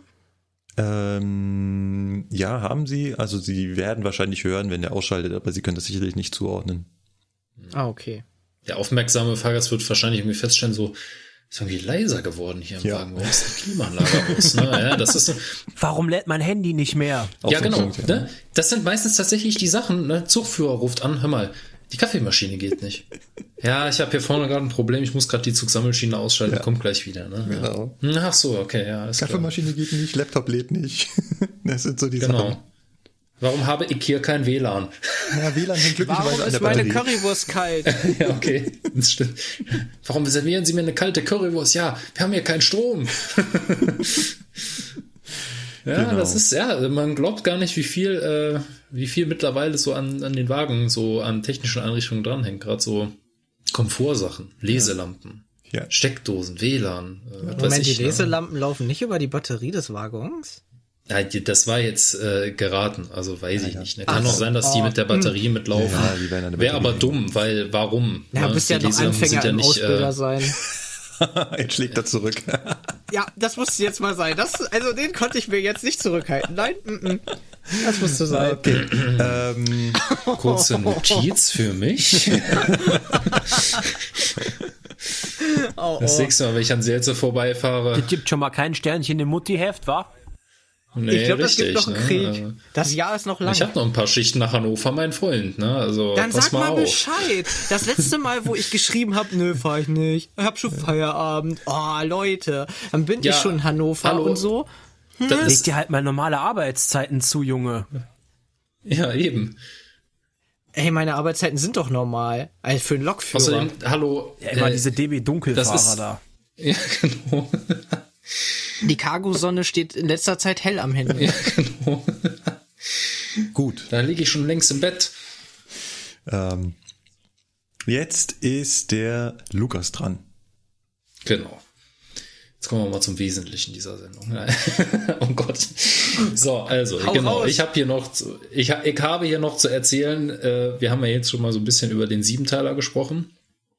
Also über den 412, den man jetzt also auch im Betrieb kuppeln kann und der ja auch planmäßig schon eingesetzt wird. Auf der berühmten, also ich, ich sage jetzt einfach mal berühmten ICE-Linie 10. Diese Linie ist halt vor allen Dingen dafür bekannt, dass Verspätungen schnell passieren in einem ganz bestimmten Bahnhof. Und das liegt halt am Kuppeln. Also ähm, die Züge ähm, haben halt ab und zu mal, das kann Witterungsprobleme sein, das kann, können technische Probleme sein oder Bedienerfehler oder was auch immer.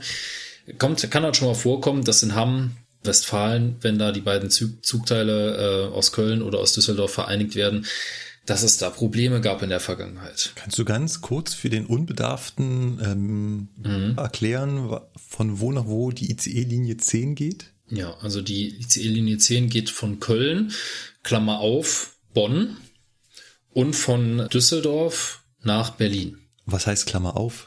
Klammer auf heißt, es gibt einzelne Umläufe, die fahren bis in die ehemalige äh, Bundeshauptstadt Bonn. Ah, Und das ist eigentlich auch so ein bisschen die Daseinsberechtigung dieser Linie äh, gewesen, beziehungsweise auch immer noch. Ähm, einfach eine schnelle Verbindung zwischen Bonn und Berlin. ah, das verbindet die beiden Regierungsviertel quasi. Ja, genau. Und wir sind jetzt eine ganze, ganze lange Zeit lang nicht nach Bonn gefahren mit der vollen, also mit, den, mit, mit der vollen Kapazität, so wie es eigentlich vorgesehen ist, äh, weil in Bonn der Hauptbahnhof umgebaut wurde. Und zwar eine ganze Zeit lang. Ich weiß gar nicht, wann sie damit angefangen haben, aber sie sind jetzt auf jeden Fall letztes Jahr fertig geworden. Da ging es darum, dass diese äh, denkmalgeschützte Bahnsteighalle äh, Abgerissen wurde. ist restauriert. nee, um Gottes Willen, nee, nee, die wurde restauriert und zwar ziemlich aufwendig. Okay. Und in der Zeit waren halt immer mal wieder Gleise gesperrt und nicht verfügbar. Und ähm, ja, man muss halt dazu sagen, Bonn, ähm, das ist immer ganz witzig, ne? Ähm, Bonn war ja die ehemalige äh, Bundeshauptstadt, ne? bis zur Wiedervereinigung. Ähm, und als Bundeshauptstadt denkt man ja, boah, die haben bestimmt einen mega Hauptbahnhof. Nein, Bonn hat fünf Gleise. Davon sind zwei mit dieser Bahnschakale überdacht Ja. und insgesamt sind drei Gleise für den Fernverkehr sozusagen vorgesehen und die anderen beiden Gleise sind ausschließlich Regionalverkehr. Also Bonn, der Bahnhof, der Hauptbahnhof, das ist eigentlich der Name ist es gar nicht wert. Also das ist wirklich so ein kleiner Bahnhof und da sieht man halt auch direkt linke Rheinstrecke, chronisch überlastet. Und dann hast du da einen Bahnhof, ne, der ist auch noch mega klein, du kannst da nicht großartig drum rumfahren um irgendwelche Hindernisse. Ja. Und da wird jetzt auch noch gebaut. Ja. Und dann hat die Bahn halt GG. damals entschieden, so, okay, also das mit der Linie 10, das lassen wir jetzt erstmal mit nach Bonn fahren, mit Ausnahme von so, ich glaube, ein oder zwei Umläufe sind da am Tag hingefahren. Ich meine, der 654 und der 651, Ich glaube, morgens der erste. morgens ist da keiner hingefahren. Ja, die sind nach, die sind nach Godesberg. Sechs. 654 und so. Nee, der kam aus Koblenz, der Mor morgens da. Genau, der, der ganz, der Morgen. Ah, der 553. Ja, genau, der ist ja auch regelmäßig ausgefallen, der ist dann ab Köln gefahren. Ne? Richtig. Und äh, ja, des, deswegen so. Und der 654, 651, die sind dann so mittags ungefähr. Die sind dann halt nicht in Bonn geendet, sondern die sind dann einen Ort weiter quasi oder einen Ortsteil weiter nach Bad Godesberg gefahren. Ne? Ja, auf jeden Fall, ne, wie man es jetzt auch will, es fahren eigentlich mehr Züge von Bonn aus. Ne? Einfach, weil halt einfach dieser Sinn dieser Linie das halt war, dass man die beiden Regierungssitze ähm, halt verbindet. Und ähm, ja, Warum, in Hamm, Genau, warum werden die jetzt Ja. in Hamm getrennt und gekuppelt? ja. War, warum man das jetzt genau so macht, kann ich dir nicht sagen. Es ist auf jeden Fall so, Also dass es zwei Teile, gibt. das habe ich jetzt noch nicht verstanden. Also Ja. einerseits Also Köln. es, es werden genau, es werden zwei äh, Routen quasi bedient. Die eine Route geht von Bonn über Köln, Wuppertal, Hagen nach Hamm. Mhm. Und die andere Linie startet in Düsseldorf und fährt durchs Ruhrgebiet, also über Duisburg, äh, Essen, Bochum, Dortmund nach Hamm. Und da kommen die dann zusammen, Hm. die beiden getrennten Zugteile. Und da werden sie vereinigt, beziehungsweise halt, wenn sie von Berlin kommen, werden sie da halt getrennt und fahren dann halt ihrer Wege. Das ist halt einfach eine stündliche Verbindung. Mm, Damit werden halt die beiden Hauptfernverkehrsachsen im NRW, nämlich äh, die Ruhrgebietlinie und halt die Wupperlinie, äh, also über Wuppertal die Linie, werden da halt bedient. die war auch relativ gut ausgelastet, oder? Die sind ziemlich gut ausgelastet. Also die Züge sind eigentlich immer voll ähm, zu normalen Zeiten. Ist klar, also jetzt nicht morgens um drei Uhr, ich glaube, da fährt dann noch gar keiner, aber ähm, gerade so äh, morgens so ab 8 Uhr, da sind die Züge ziemlich voll. Also die Leute, ähm, die Verbindung ist schon ziemlich gut angenommen, zumal das auch schnell geht. Also du bist in, was die? Fünfeinhalb Stunden oder wie war das? Vier, nee, vier Stunden und ein paar Tote, warte mal. Ja, genau. So, Meine von auch. Köln Also das ist nach relativ zügig. Vladivostok tief. das, das geht in vier Stunden 35, wa? Ja, genau, also viereinhalb Stunden. Hä? Warum braucht der eine vier Stunden 35 und der andere vier Stunden 18? Ach so, der eine fährt in den Keller, der andere fährt auf der Stadtbahn. Ja, gut. Ja, okay. Nee, wenn du auf der Stadtbahn fährst, brauchst du scheinbar länger. Ja. Ja, da gibt's halt auch nochmal Unterschiede, äh, wo die Züge dann teilweise in Berlin enden. Es gibt welche, die enden in Berlin-Südkreuz, der Großteil endet aber in Berlin-Ostbahnhof. Ähm, und dann gibt's halt noch ein paar, die fahren nach Gesundbrunnen immer mal wieder. Also, wie gesagt, äh, die grobe Linie ist halt Bonn, Schrägstrich Köln, Berlin und Düsseldorf, Berlin. So. Eingesetzt wurden da bislang Baureihe 402.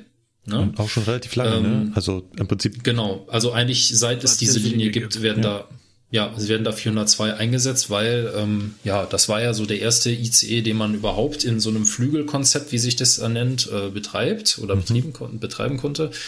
Und ähm, der Haupteinsatzzweck vom 402 war ja oder ist ja ähm, die Linie 10 Köln-Berlin. Ne? Die Zweier waren halt für Köln, auch für den Standort Köln immer schon Haupt, mit Hauptgeschäft. Also ne? Nach Hamm fahren oder nach Hannover fahren ist halt normal. Das habe ich die letzten zwei Wochen nur gemacht. Also ich kann da jetzt ein Lied von singen. Ähm, ist aber auch nicht schlecht. Also ich fahre die Linie gerne, ist okay. So, jetzt zum Wesentlichen. Die Züge sind alt. Und äh, ja, im Zuge der Neubeschaffung von Fahrzeugen hat halt die Bahn gesagt, so, naja, wir könnten ja mal ein paar neue Züge anschaffen, die man auf dieser Linie auch mal einsetzen kann. Ne? Und da kam man halt auf die Idee, den 412 quasi in der Mitte durchzuschneiden und ähm, den kuppelbar zu machen. Und ähm, ja, im Prinzip ist es auch genau das. Also der, dieser Zug besteht halt aus, aus sieben Wagen. Davon sind drei angetrieben. Und vorne und hinten ist halt äh, eine Bugklappe, die sich elektrisch öffnet. Das ist auch wieder was Neues. Bisher hatten wir beim 402 und auch beim 403 hatten wir Bugklappen, die sich mit Druckluft öffnen. Der jetzige Siebenteiler 412, der öffnet sich äh, elektrisch. Da ist also ein dicker Elektromotor drin. Und ansonsten Prozedere wie gehabt. Bugklappe auf, fahren, draufkuppeln, fertig. Ne? Und ähm, das Schöne an dem Zug ist halt, erstmal sind die Antriebe verteilt. Das macht sich dadurch bemerkbar, weil wir halt beim 402 dieses ähm, Triebkopfkonzept ja noch war ähm, von der ersten ICE-Generation. Also wir haben einen Triebkopf, quasi eine Lokomotive mehr oder weniger, und da hinten dran sind halt Wagen. Und ähm, ja, der 402 ist jetzt nicht der stärkste Zug, den wir auf den Schienen haben, und ähm, der kommt auch schnell mal ins Schleudern und ins Gleiten. Und ähm, ja, deswegen war halt so bei schlechterem Wetter, so Nieselregen, da ging das schon los, da kamst du mit dem halt nicht so von der Stelle wie gewohnt und das, da konntest du keine Verspätung mit aufholen. Das ist mit dem Siebenteiler halt viel, viel besser, weil das ist halt dieses Konzept der verteilten Antriebskraft im Zug. Und auch wenn der nur drei äh, Antriebswagen hat, du kommst halt einfach viel schneller vom Fleck und du äh, hast halt viel mehr, ähm, äh, man könnte meinen, du hast viel mehr Grippe, also der kriegt seine Leistung besser auf die Schiene. Ne? Auch bei den widrigsten Witterungsverhältnissen kommt der noch super von der Stelle und du machst auf jeden Fall schon mal witterungstechnisch keine Verspätung, beziehungsweise du kannst sogar noch welche aufholen. Und das zweite ist, dass es bisher kuppeltechnisch ziemlich gut gelaufen ist. Wo man beim 402 schon mal Probleme damit hatte, dass die nachdem sie gekuppelt haben, sich gegenseitig nicht gefunden haben. Also der vordere Zugteil wusste halt nicht, dass da hinten, also der wusste schon, dass da einer dran hängt, aber halt nicht so wirklich. Ne, der hat dann, der hat dann rumgesponnen oder hat den nicht erkannt oder der Worst Case, du hast gekuppelt und beide Züge haben sich komplett abgerüstet. Bei beiden ist der Hauptschalter geflogen, die Stromaufnehmer sind runtergegangen und die Züge standen da nach dem Motto, ich weiß nicht, wer ich bin und deswegen mache ich jetzt hier nichts mehr. Und äh, das hatten wir beim Siebenteiler bisher zum Glück noch nicht. Also bin den jetzt die letzten zwei Wochen quasi fast nur gefahren auch in Kombination mit dem Kuppeln in Hamm. Und das hat jedes Mal einwandfrei funktioniert. Also bin bisher sehr begeistert von der ganzen Sache. Da bin ich ja immer gespannt, wie das äh, weitergeht und ob das so bleibt und vor allem, ob wir den irgendwann hier auch mal im ja. Süden sehen werden. Davon gehe ich aus und ähm, bei dem, ob das so bleibt, ich hoffe es ganz ehrlich, weil die Kuppelei in Hamm ist halt einer der größten Verspätungsfaktoren für diese Linie gewesen. Also wenn die Züge sich auf der Linie Verspätungen eingefangen haben, dann durch das Kuppeln mhm. in Hamm, das war mhm. leider immer, immer wieder ein Problem, weil man muss, man, man muss sich halt einfach überlegen, dass ähm, so eine ähm, Kommunikationsstörung zwischen den Zügen unheimlich schnell Verspätung von 15 bis 20 Minuten verursacht.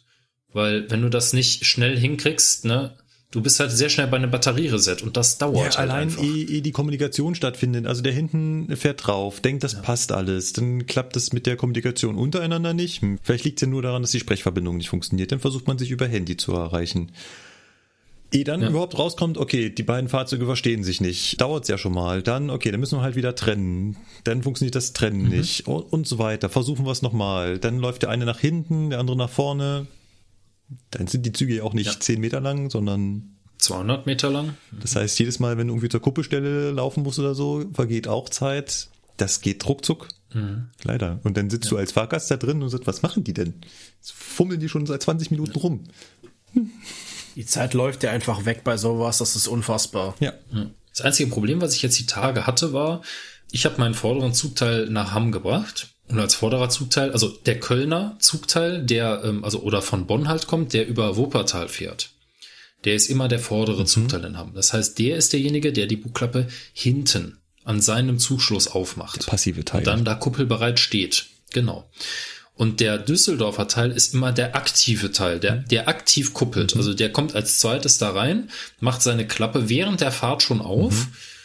hält dann an leitet dann die Kuppelfahrt ein und kuppelt drauf. Die Türen bleiben natürlich währenddessen geschlossen. Ne? Also der Zug oder der zweite Zugteil gibt seine Türen erst frei, wenn das Vereinigen der Züge abgeschlossen ist, wenn das geklappt hat. Gibt es da eine Ansage von den Zugbegleitern? Weißt du das?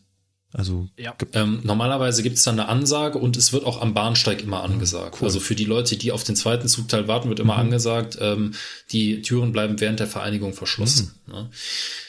So, und jetzt war es so, ich kam da an und habe den Zug kuppelbereit gemacht. Das heißt also, ich habe den Zug angehalten, habe meine Außentüren freigegeben, weil ich bewege mich ja während des Kuppelns dann nicht mehr. Ne? Also die Leute können schon mal ein- und aussteigen. Habe den Zug gesichert, Federspeicherbremse, Vollbremsung. Dann musst du bei dem Zug halt noch, also bei dem Zug ist es sowieso so, ähm, dass du den Richtungsschalter nach Mitte verlegst, Mittelstellung, und ähm, dann im Display unter Entkuppeln nochmal auswählst, Zug sichern. Ähm, das heißt, er macht quasi oder er, er prüft quasi nochmal die Schritte nach, die ich schon gemacht habe, also Federspeicherbremse und Vollbremsung. Und falls da eins von den beiden noch nicht passiert ist, macht er das selbsttätig nochmal. Also ne, wenn ich jetzt zum Beispiel nicht den Zug mit der Vollbremsung gesichert hätte, dann würde er die Vollbremsung einleiten. Ne, das ist Software, gute Sache. Wenn das passiert ist, kann ich auswählen, wo ich die Bugklappe aufmachen will, ob vorne oder hinten. In dem Fall natürlich hinten, weil vorne kommt nichts, ne? da ist gerne Leere. Ähm, also hinten auswählen, Bugklappe auf. So, und wenn die Bugklappe geöffnet ist, dann zeigt er dir das an. Und dann sagt er dir auch, bitte den Richtungsschalter in die Stellung 0 verlegen. Und dann macht er sich, dann ist er erst kuppelbereit. Dann gehen auch hinten die Lampen an. Ja, sollten sie eigentlich. Waren sie aber nicht. Hm. Der zweite Zugteil kam. Ja, das ist ja das, das Tolle ist nämlich, du als Lokführer, der ganz vorne sitzt, du siehst die Lampen ja nicht. Und der Zug wurde mir als kuppelbereit angezeigt. Das heißt, für die, die den 412 kennen, das bist ja du, Markus, da, der weiße Punkt war da. Der Zug war kuppelbereit, softwaretechnisch. Jetzt kam der zweite Zugteil, da war eine Ausbildungsgruppe drauf aus Köln. Und der rief mich auf meinem Handy an und sagte, hör mal, bist du schon kuppelbereit? Ich so, ja, hier vorne wird er mir als kuppelbereit angezeigt, der weiße Punkt leuchtet. Er sagte, ja, hier hinten sind die Lampen aus. Ich so, ja, ist ja kein Problem, mache ich mich nochmal schnell kuppelbereit. Also habe ich den Zug nochmal übernommen, mhm. habe nochmal das Prozedere mit dem Kuppelbereitmachen eingeleitet, habe dann wieder gesagt, so, ich bin kuppelbereit. Er sagte, ah, das ist interessant, die Lampen blitzen einmal kurz auf und sind danach wieder aus. So, ich, hm, das ist ja interessant. Also, das nächste, was man probiert, einfach nochmal Zug übernehmen, Bugklappe nochmal zu, Bugklappe nochmal auf. Vielleicht liegt es ja irgendwie daran. Auch nicht. Ja, und dann standen wir da. Und da geht das Thema nämlich dann los. Bis das passiert ist, da waren schon die ersten sechs Minuten um. Ne? Ja. Bis wir dann erstmal an dem Punkt waren, wo wir gesagt haben, so, jetzt ist Handlungsbedarf und jetzt ist auch Entscheidungsbedarf von der Verkehrsleitung, weil, was machen wir jetzt? Ne? Jetzt haben wir tatsächlich eine Kuppelstörung. Alles, was davor war, war ja noch, okay, kann man ja mal versuchen, aber an dem Punkt hatten wir tatsächlich die Kuppelstörung. Ne? Ja, die VL hat dann gesagt, ist ja kein Thema, dann macht sich einfach der hintere Zugteil kuppelbereit, die Ausbildungsgruppe geht auf meinen Zugteil, auf den hinteren Führerraum Und, und fährt meinen Zugteil einfach die fünf Meter zurück. Ja. Es hat auch geklappt, alles war wunderbar, easy. Ja. So. Das war tatsächlich das erste Mal, dass da eine Störung war. Woran das jetzt lag, das konnten wir übrigens nicht herausfinden. Ist also ob der- da ein Wackelkontakt war oder. Ist der Siemens-Mitarbeiter also- noch da? Du hattest beim letzten Mal davon berichtet, dass. Ja, der war jetzt da an dem Tag nicht da. Ich glaube, den haben sie mittlerweile auch abgezogen, Ah, okay. Mhm. weil der Probebetrieb so gut lief bis dato, dass das eigentlich ganz gut geklappt hat. Mhm. So. Und ähm, der hätte da ja auch nicht, also der hätte das, ne, der ist war ja auch zum Protokollieren da, also er hätte das theoretisch Mhm. protokollieren können. Aber ja, ich habe es dann nochmal in aller Ausführlichkeit an meinen Freund, ähm, an meinen Lieblingsfreund auf der Verkehrsleitung ich nenne jetzt hier keine Namen, aber das ist wirklich, das ist wirklich ein super Kollege, den mag ich unheimlich gerne. Der habe ich das dann nochmal lang und breit erklärt, der mir dann auch, Ach, der Kollege, den kenne ich. ja, der, der mir dann auch wieder sagte, hör mal, du hast aber auch jeden Tag irgendwas, ne? also ich bin da schon auffällig geworden. ja, nee, aber ähm, ja, ist halt zur Störungsbehebung dann in die Werkstatt gegangen und dann war es gut. Ähm, die Sache ist halt die, normalerweise, also es gibt halt auch ähm, bei den älteren Zügen, äh, gibt es theoretisch auch die Möglichkeit, ähm, dass man sich auf die Aussage des Lokführers vorne verlassen darf, wenn der sagt, der Zug ist kuppelbereit, dass man dann kuppeln darf. Das wollten wir aber beide nicht riskieren. Ja. Weil wir wollten beide nicht die ersten Lokführer sein in Deutschland, die es geschafft haben, eine Doppeltraktion, nagelneuen Siebenteiler in Hamm abzuschießen. Die Blöße wollten wir uns nicht geben. Und gerade der, der andere Kollege nicht, weil der hatte noch zwei Azubis dabei. Und da kann ich das schon verstehen. Ich habe mal in der, im Nachhinein mal ein bisschen nachgeforscht mit ein paar anderen Ausbildern noch aus dem, aus dem Betriebsbahnhof, die dann auch äh, geschlossen der Meinung waren, ihr hättet kuppeln können. Ja, Aber wie gesagt, wir wollten uns beide nicht äh, da die Blöße das ist geben. schon klar. Aber so als, als, als nichtsahnender Außenstehender muss man sich auch so denken, de- warte mal, ich muss da bei meinem Computer auch nicht klicken, Achtung, ich stecke jetzt einen USB-Stick ein. Und darauf warten, dass Ja, der Computer sagt, stimmt. du darfst jetzt den USB-Stick reinstecken. Ich stecke jetzt. Ja. Genau, Sie können den Computer jetzt ausschalten. Nein, also bitte legen Sie CD2 ein. Nein, Ja. also es ist halt so, ähm, bei unseren Zügen Funktioniert das etwas Ähm, anders? Ganz rein offensichtlich. von der, ja, nicht, genau, nicht nur das, sondern ähm, wir haben ja auch, darüber haben wir ja auch, glaube ich, schon mal ein bisschen gesprochen. Ähm, Gerade bei den ICEs haben wir so Sicherheitsschleifen. Die überwachen alles Mögliche. Notbremsen und äh, Notausschleife für Stromannehmer und Hauptschalter und Bremse gelöst, Schleife und so. Und diese Schleifen, die gehen halt immer vom Anfang bis zum Ende des Zuges. Und wenn jetzt ähm, da ein neuer Zugteil kommt, dann ist die, die Schleife von dem vorderen Zugteil, muss man sich quasi so vorstellen, ist diese geschlossene Einheit vorderer Zugteil, ist auf einmal an der Kuppelstelle zerstört. Das heißt, die Schleifen gehen alle auf, der Zug rüstet sich ab. Das ist nämlich auch meistens das Problem beim 402. Wenn man den normal kuppelt, also es ist alles in Ordnung, dass dann aus irgendeinem Grund die Schleifen aufgehen und der komplette Zug rüstet sich ab und steht da mit Schnellbremsung und mit allem drum und dran, mit Paf, Bum, Peng steht der da.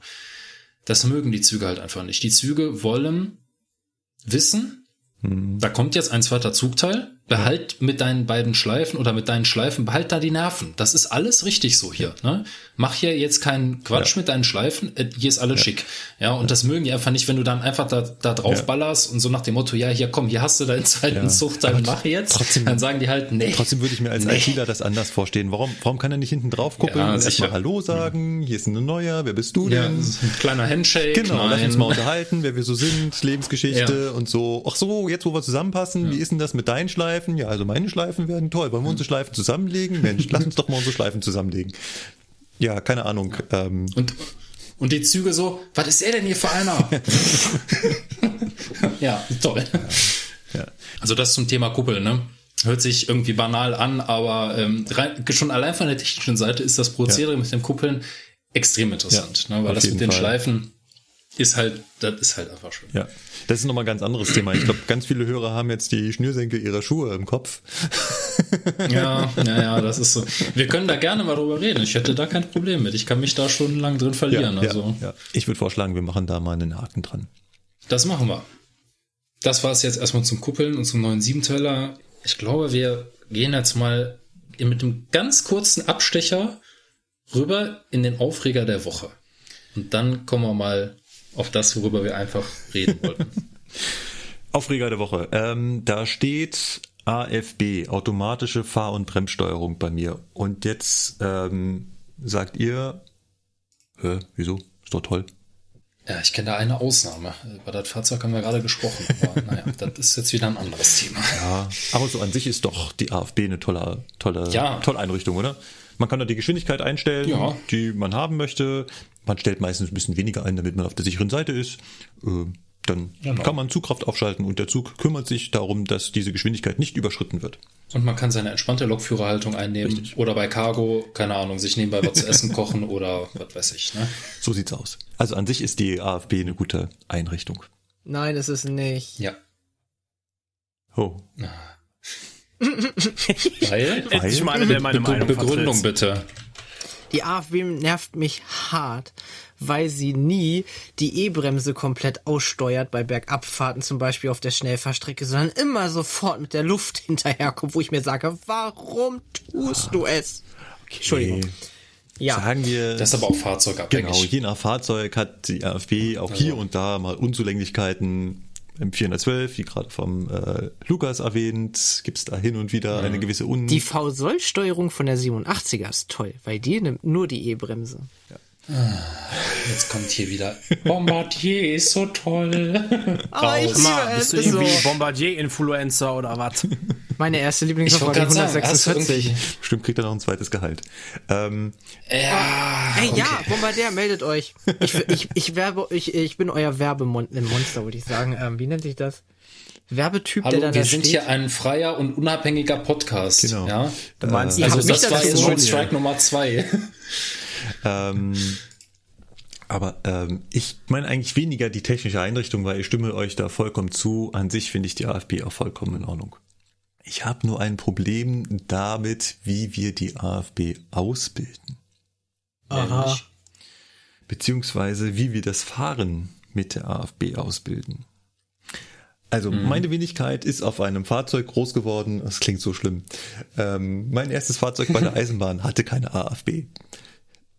Das zweite auch nicht und das dritte auch nicht. Also ich bin es halt gewohnt, keine Geschwindigkeitsregelung zu haben. Ne? Und das sieht beim Sebastian aus Köln genauso aus und beim Sebastian aus Hannover auch. Okay, sorry, dass ich der Einzige bin, der beim Fernverkehr angefangen Ja. hat. Von Anfang an und nie woanders war. Ja, kann ich auch nichts für, wenn wir nur Fahrzeuge außer IC-Steuerwagen mit AFB haben. Ähm, dementsprechend äh, können wir alle ohne AFB fahren. Und auch selbst Herr Lukas kann ohne AFB fahren. Wie er gerade erwähnt hat, gibt es auch Fahrzeuge, wie zum Beispiel den Intercity-Steuerwagen. Der hat keine AFB. Ja. Dementsprechend Es beherrscht wäre er auch das dumm, wenn ich nicht ohne AFB fahren könnte, weil äh, so ein System kann auch mal gestört sein. Da kann ich ja nicht sagen, Leute, ich fahre hier nicht, Mein weil ich Tempomat habe hier keine. AFB. genau. Mein Aschenbecher ist voll, dat, ich brauche ein neues Auto. So nach dem Motto, Chef, ich Genau. brauche einen neuen Dienstwagen. Ne? AFB geht nicht. So, nun mache ich ja auch ein Stück weit Fahrausbildung. Das läuft also so ab, dass ich mit Teilnehmern auf einem Zug bin. Und die Teilnehmer fahren den Zug und ich stehe halt in nächster Nähe und kann sie dabei begleiten, im Notfall eingreifen, was hin und wieder auch mal nötig ist. Und ich bin natürlich auch so in der beratenden, lehrenden Funktion da, um den Leuten halt so ein bisschen das Handling beizubringen. Ganz klar. Und da spielt natürlich auch die AFB eine Rolle. Also, wir wollen ja mit dieser Einrichtung fahren, denn sie hat einen großen Vorteil. Sie nimmt uns Lokführern Arbeit ab, aber sie nimmt uns auch ein Stück weit der nötigen Aufmerksamkeit ab. Das heißt, wenn ich als Lokführer die ganze Zeit mit der Geschwindigkeitsregelung beschäftigt bin, geht mir Aufmerksamkeit verloren. Kann ich die AFB nutzen, habe ich mehr Aufmerksamkeit, die ich auf die Strecke oder andere ähm, Dinge richten kann. Ja. Deswegen ist es gut, mit der AFB zu fahren. Zumal sie, aber darüber kann man auch diskutieren, auch eventuell energiesparender unterwegs ist. Dementsprechend sollen wir das Fahren mit der AFB ausbilden. Was allerdings einen klitzekleinen Nebeneffekt hat, wo mir hin und wieder der Hut hochgeht. Denn meine Teilnehmer, wenn sie an Geschwindigkeitsänderungen denken, das heißt, irgendwo muss eine neue Geschwindigkeit gefahren werden oder sie haben eine Geschwindigkeitsbegrenzung im Kopf, sei es durch ein Signal oder durch den Fahrplan oder durch die PZB, was auch immer, dann ist ihr erster Gedanke, ich muss die AFB einstellen. Was dann im Endeffekt zu so Kuriositäten führt, dass sie auf ein Signal zufahren, was Halt zeigt, dann schaltet das Signal um. Sie sind allerdings noch in der restriktiven Überwachung der PZB. Was machen sie also? Die stellen erstmal 25 kmh in der AFB ein. Oh nein. Da ist mir denn der Kragen geplatzt. Und deswegen ähm, habe ich mich da wirklich aufgeregt und habe mich auch mit meinen, also gegenüber den Teilnehmern natürlich nicht. An der Stelle habe ich gesagt, Junge, fahr und versuche jetzt bitte nicht zwei Stunden lang die AFB auf die richtige Geschwindigkeit einzustellen, sondern leg den Hebel nach vorne. Also was hat dich primär aufgeregt? Hat sich das aufgeregt, dass der Kollege die, äh, die Geschwindigkeitsbegrenzung durch die restriktive Überwachung eingestellt hat? Weil du der Meinung bist, die AFB ist dazu da, um Geschwindigkeiten, Fahrplan und Signale einzuhalten? Oder was hat dich da jetzt aufgeregt? Weil prinzipiell ist er an seinem Verhalten erstmal nichts auszusetzen. Er geht ja zur sicheren Seite, damit er halt keine Zwangsverlosung von der PZB bekommt. Ne? Das war wahrscheinlich auch genau. Also ich, äh, ich, will, Ja. ich will darauf hinaus, dass ich das nämlich genauso mache, weil ich habe es auch so gelernt. Die AFB ist nachzuführen bei Geschwindigkeitsbegrenzungen. Ne? Ja. Genau, was hat mich daran aufgeregt? Vielleicht sollten wir das erstmal klären. Für mich ist die AFB ein Hilfsmittel. Das heißt, ich Ja. setze sie dann ein, wenn sie mich unterstützt und nicht, wenn es mir Arbeit bedeutet, sie zu benutzen. Das heißt, für kurze Geschwindigkeitsänderungen, wo ich sage, die muss ich 500 Meter fahren oder die muss ich 1,5 Kilometer fahren, werde ich niemals die AFB nachregeln. Wenn ich dem Teilnehmer sage, an deiner Stelle würde ich jetzt bei der Ausfahrt des Bahnhofs die Geschwindigkeit einstellen, die du laut Signal fahren musst und nicht die, die die PZB vorgibt, dann ist es halt der, der Hinweis darauf, dass er sich Arbeit ersparen kann. Weil ehe er seinen Zug in Bewegung gesetzt hat und erstmal Geschwindigkeit aufgenommen hat, ist es wahrscheinlich, dass die entsprechende äh, Überwachungskurve von der PZB sich eh mittlerweile geändert hat. Das heißt, ich benutze die AFB selbst dafür nicht, jede Geschwindigkeitsänderung dort nachzuführen, sondern zum Beispiel Ausfahrt aus einem Bahnhof, stelle ich halt meine Ausfahrgeschwindigkeit, die mir das Signal vorgibt, ein. Dass ich dann noch ein restriktives Wechselblinken, was auch immer habe, das habe ich als Lokführer am Auge. Oder anderes Beispiel, mhm. auf der Strecke ist ein Geschwindigkeitswechsel, man fährt die ganze Zeit 160, aber für zwei Kilometer fährt man nur 120 dann würde ich niemals die AFB auf 120 nachführen, sondern die AFB bleibt auf 160 stehen. Ich bremse entsprechend Energiesparen und so weiter auf die 120 runter, halte die 120, wie auch immer, und wenn ich durch den Geschwindigkeitswechsel durch bin, kann ich wieder aufschalten und habe den AFB vor Sollschaltern nicht angefasst. Und das bedeutet aber für dich Arbeit. Also dich, dich stört das, dass das ablenken könnte, weil du dann die ganze Zeit am Rumfummeln bist, oder? Ähm, den Effekt, den ich vor okay. allem bei Teilnehmern feststelle, ist, dass das Einstellen der AFB Aufmerksamkeit wegnimmt. Also es ist wirklich so schlimm, ja. dass ich beobachten kann, wie ein Teilnehmer sich wirklich Sekunden, also mehrere Sekunden, ich würde schon fast sagen, eine Minute lang im Blindflug über die Strecke bewegt, während er die AFB-Geschwindigkeit einstellt. Ja. Das, das sehe ich ein. Und wenn er das halt mehrfach andauernd macht, weil er jede Geschwindigkeitsänderung nachregelt, ja. dann stört mich das. Ja, der fängt doch gerade okay. erst an, Markus. Äh, nein, nein, nein, nein, das ist ja nicht der Punkt, sondern der naja, Punkt ist ja, naja, den eben. Sebastian, äh, den Lukas jetzt gleich sagen wird. Die sollen das so machen. Ach, die sollen das so machen? Ja. ja. Also. Ah, ich fahre so entspannt wie du eigentlich, wie du es beschrieben hast. Immer die Maximalgeschwindigkeit eingestellt lassen und das so. Manche AFBs fahren sogar die PZB-Geschwindigkeiten. Ja, stimmt, das haben wir auch schon mal gehört. Das ist mir letztens bei einer 85er aufgefallen. Die macht das? Echt? Ja, ich war unaufmerksam. Die lockten nicht. Und dann habe ich mir gedacht so, oh, das ist cool. Die Sache ist halt wirklich die, das ist ein, also ich, ich kann das verstehen, das ist immer, das ist immer so ein Thema, ne, ist die AFB eine Sicherheitseinrichtung oder nicht? Muss ich damit fahren oder nicht?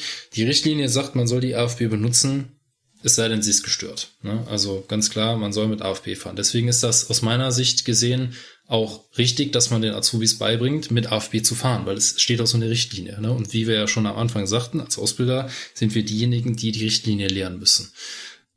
Ich kann es aber verstehen, weil, es, weil ich aus eigener Erfahrung kenne, dass das Fahren mit AFB und das ständige Durchführen von Geschwindigkeitswechseln, gerade auch was die PZB betrifft und so weiter, äh, viel Aufmerksamkeit vom Azubi äh, erfordert. Und natürlich dann die, weil du nur eine gewisse Menge an Aufmerksamkeit hast, vernachlässigst du dadurch automatisch andere Dinge.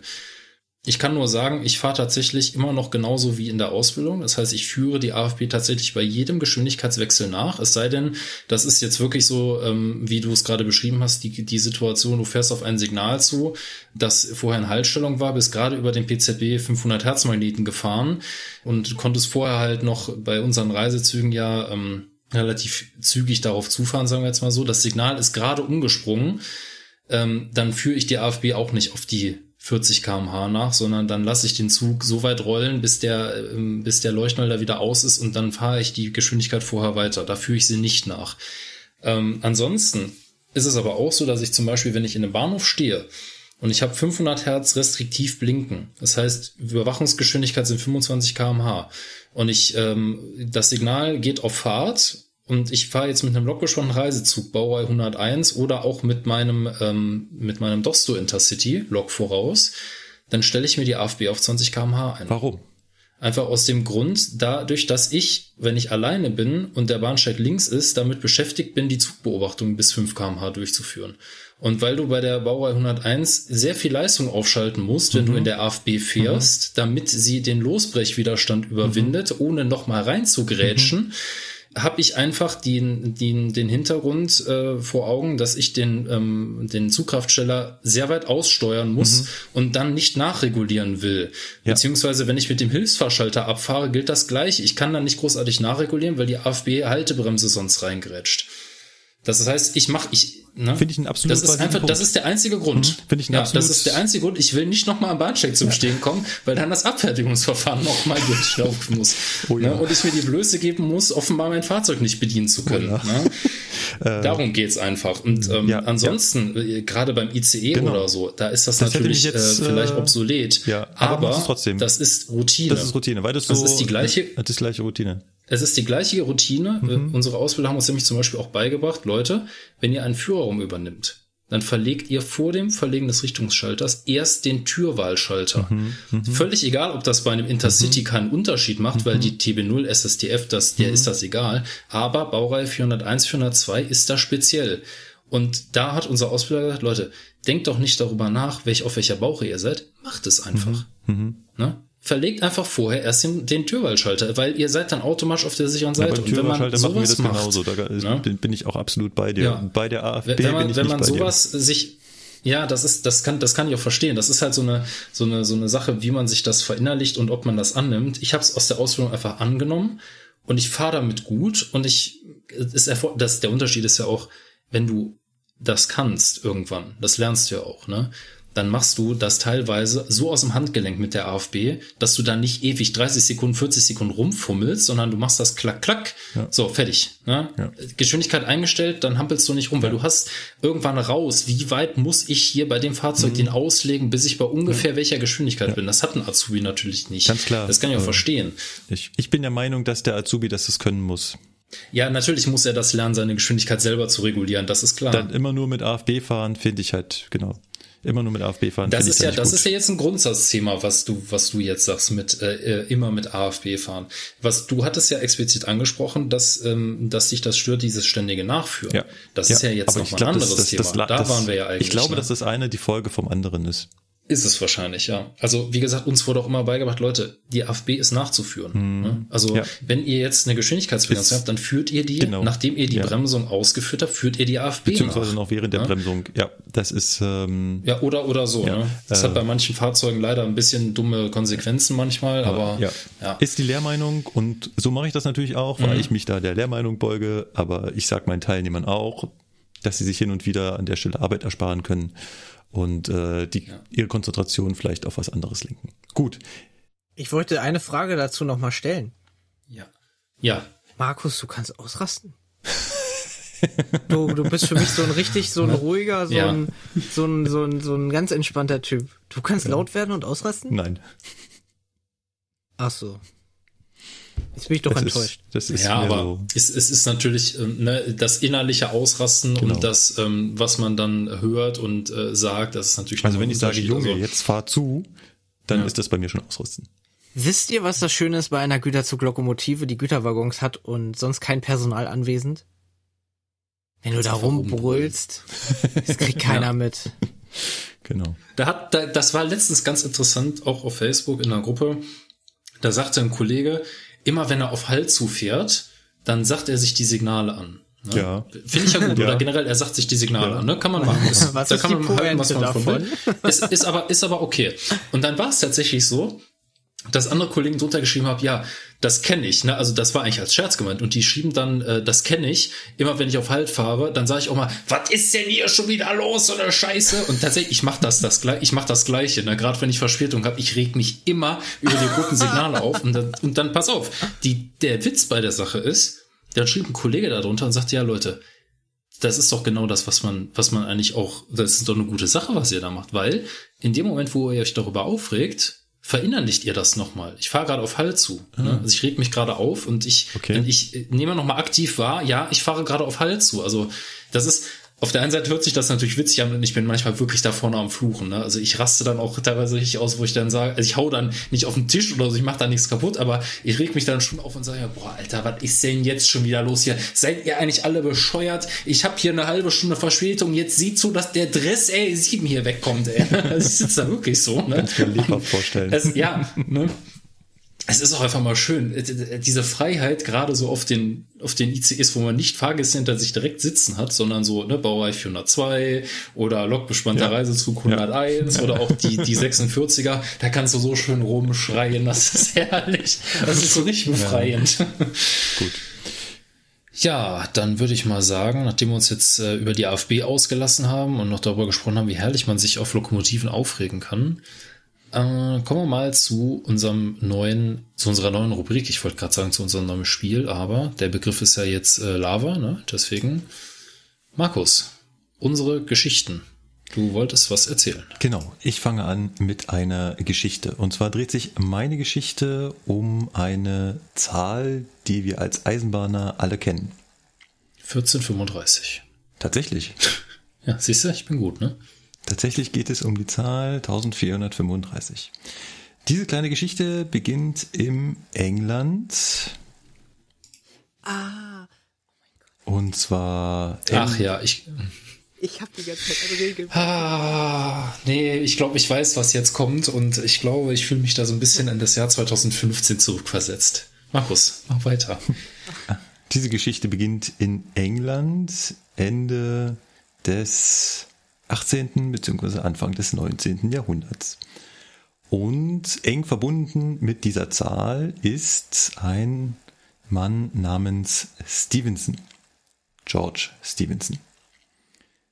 Geboren an einem Samstag, 9. Juni 1781, ganz im Norden Englands im kleinen Örtchen Newcastle.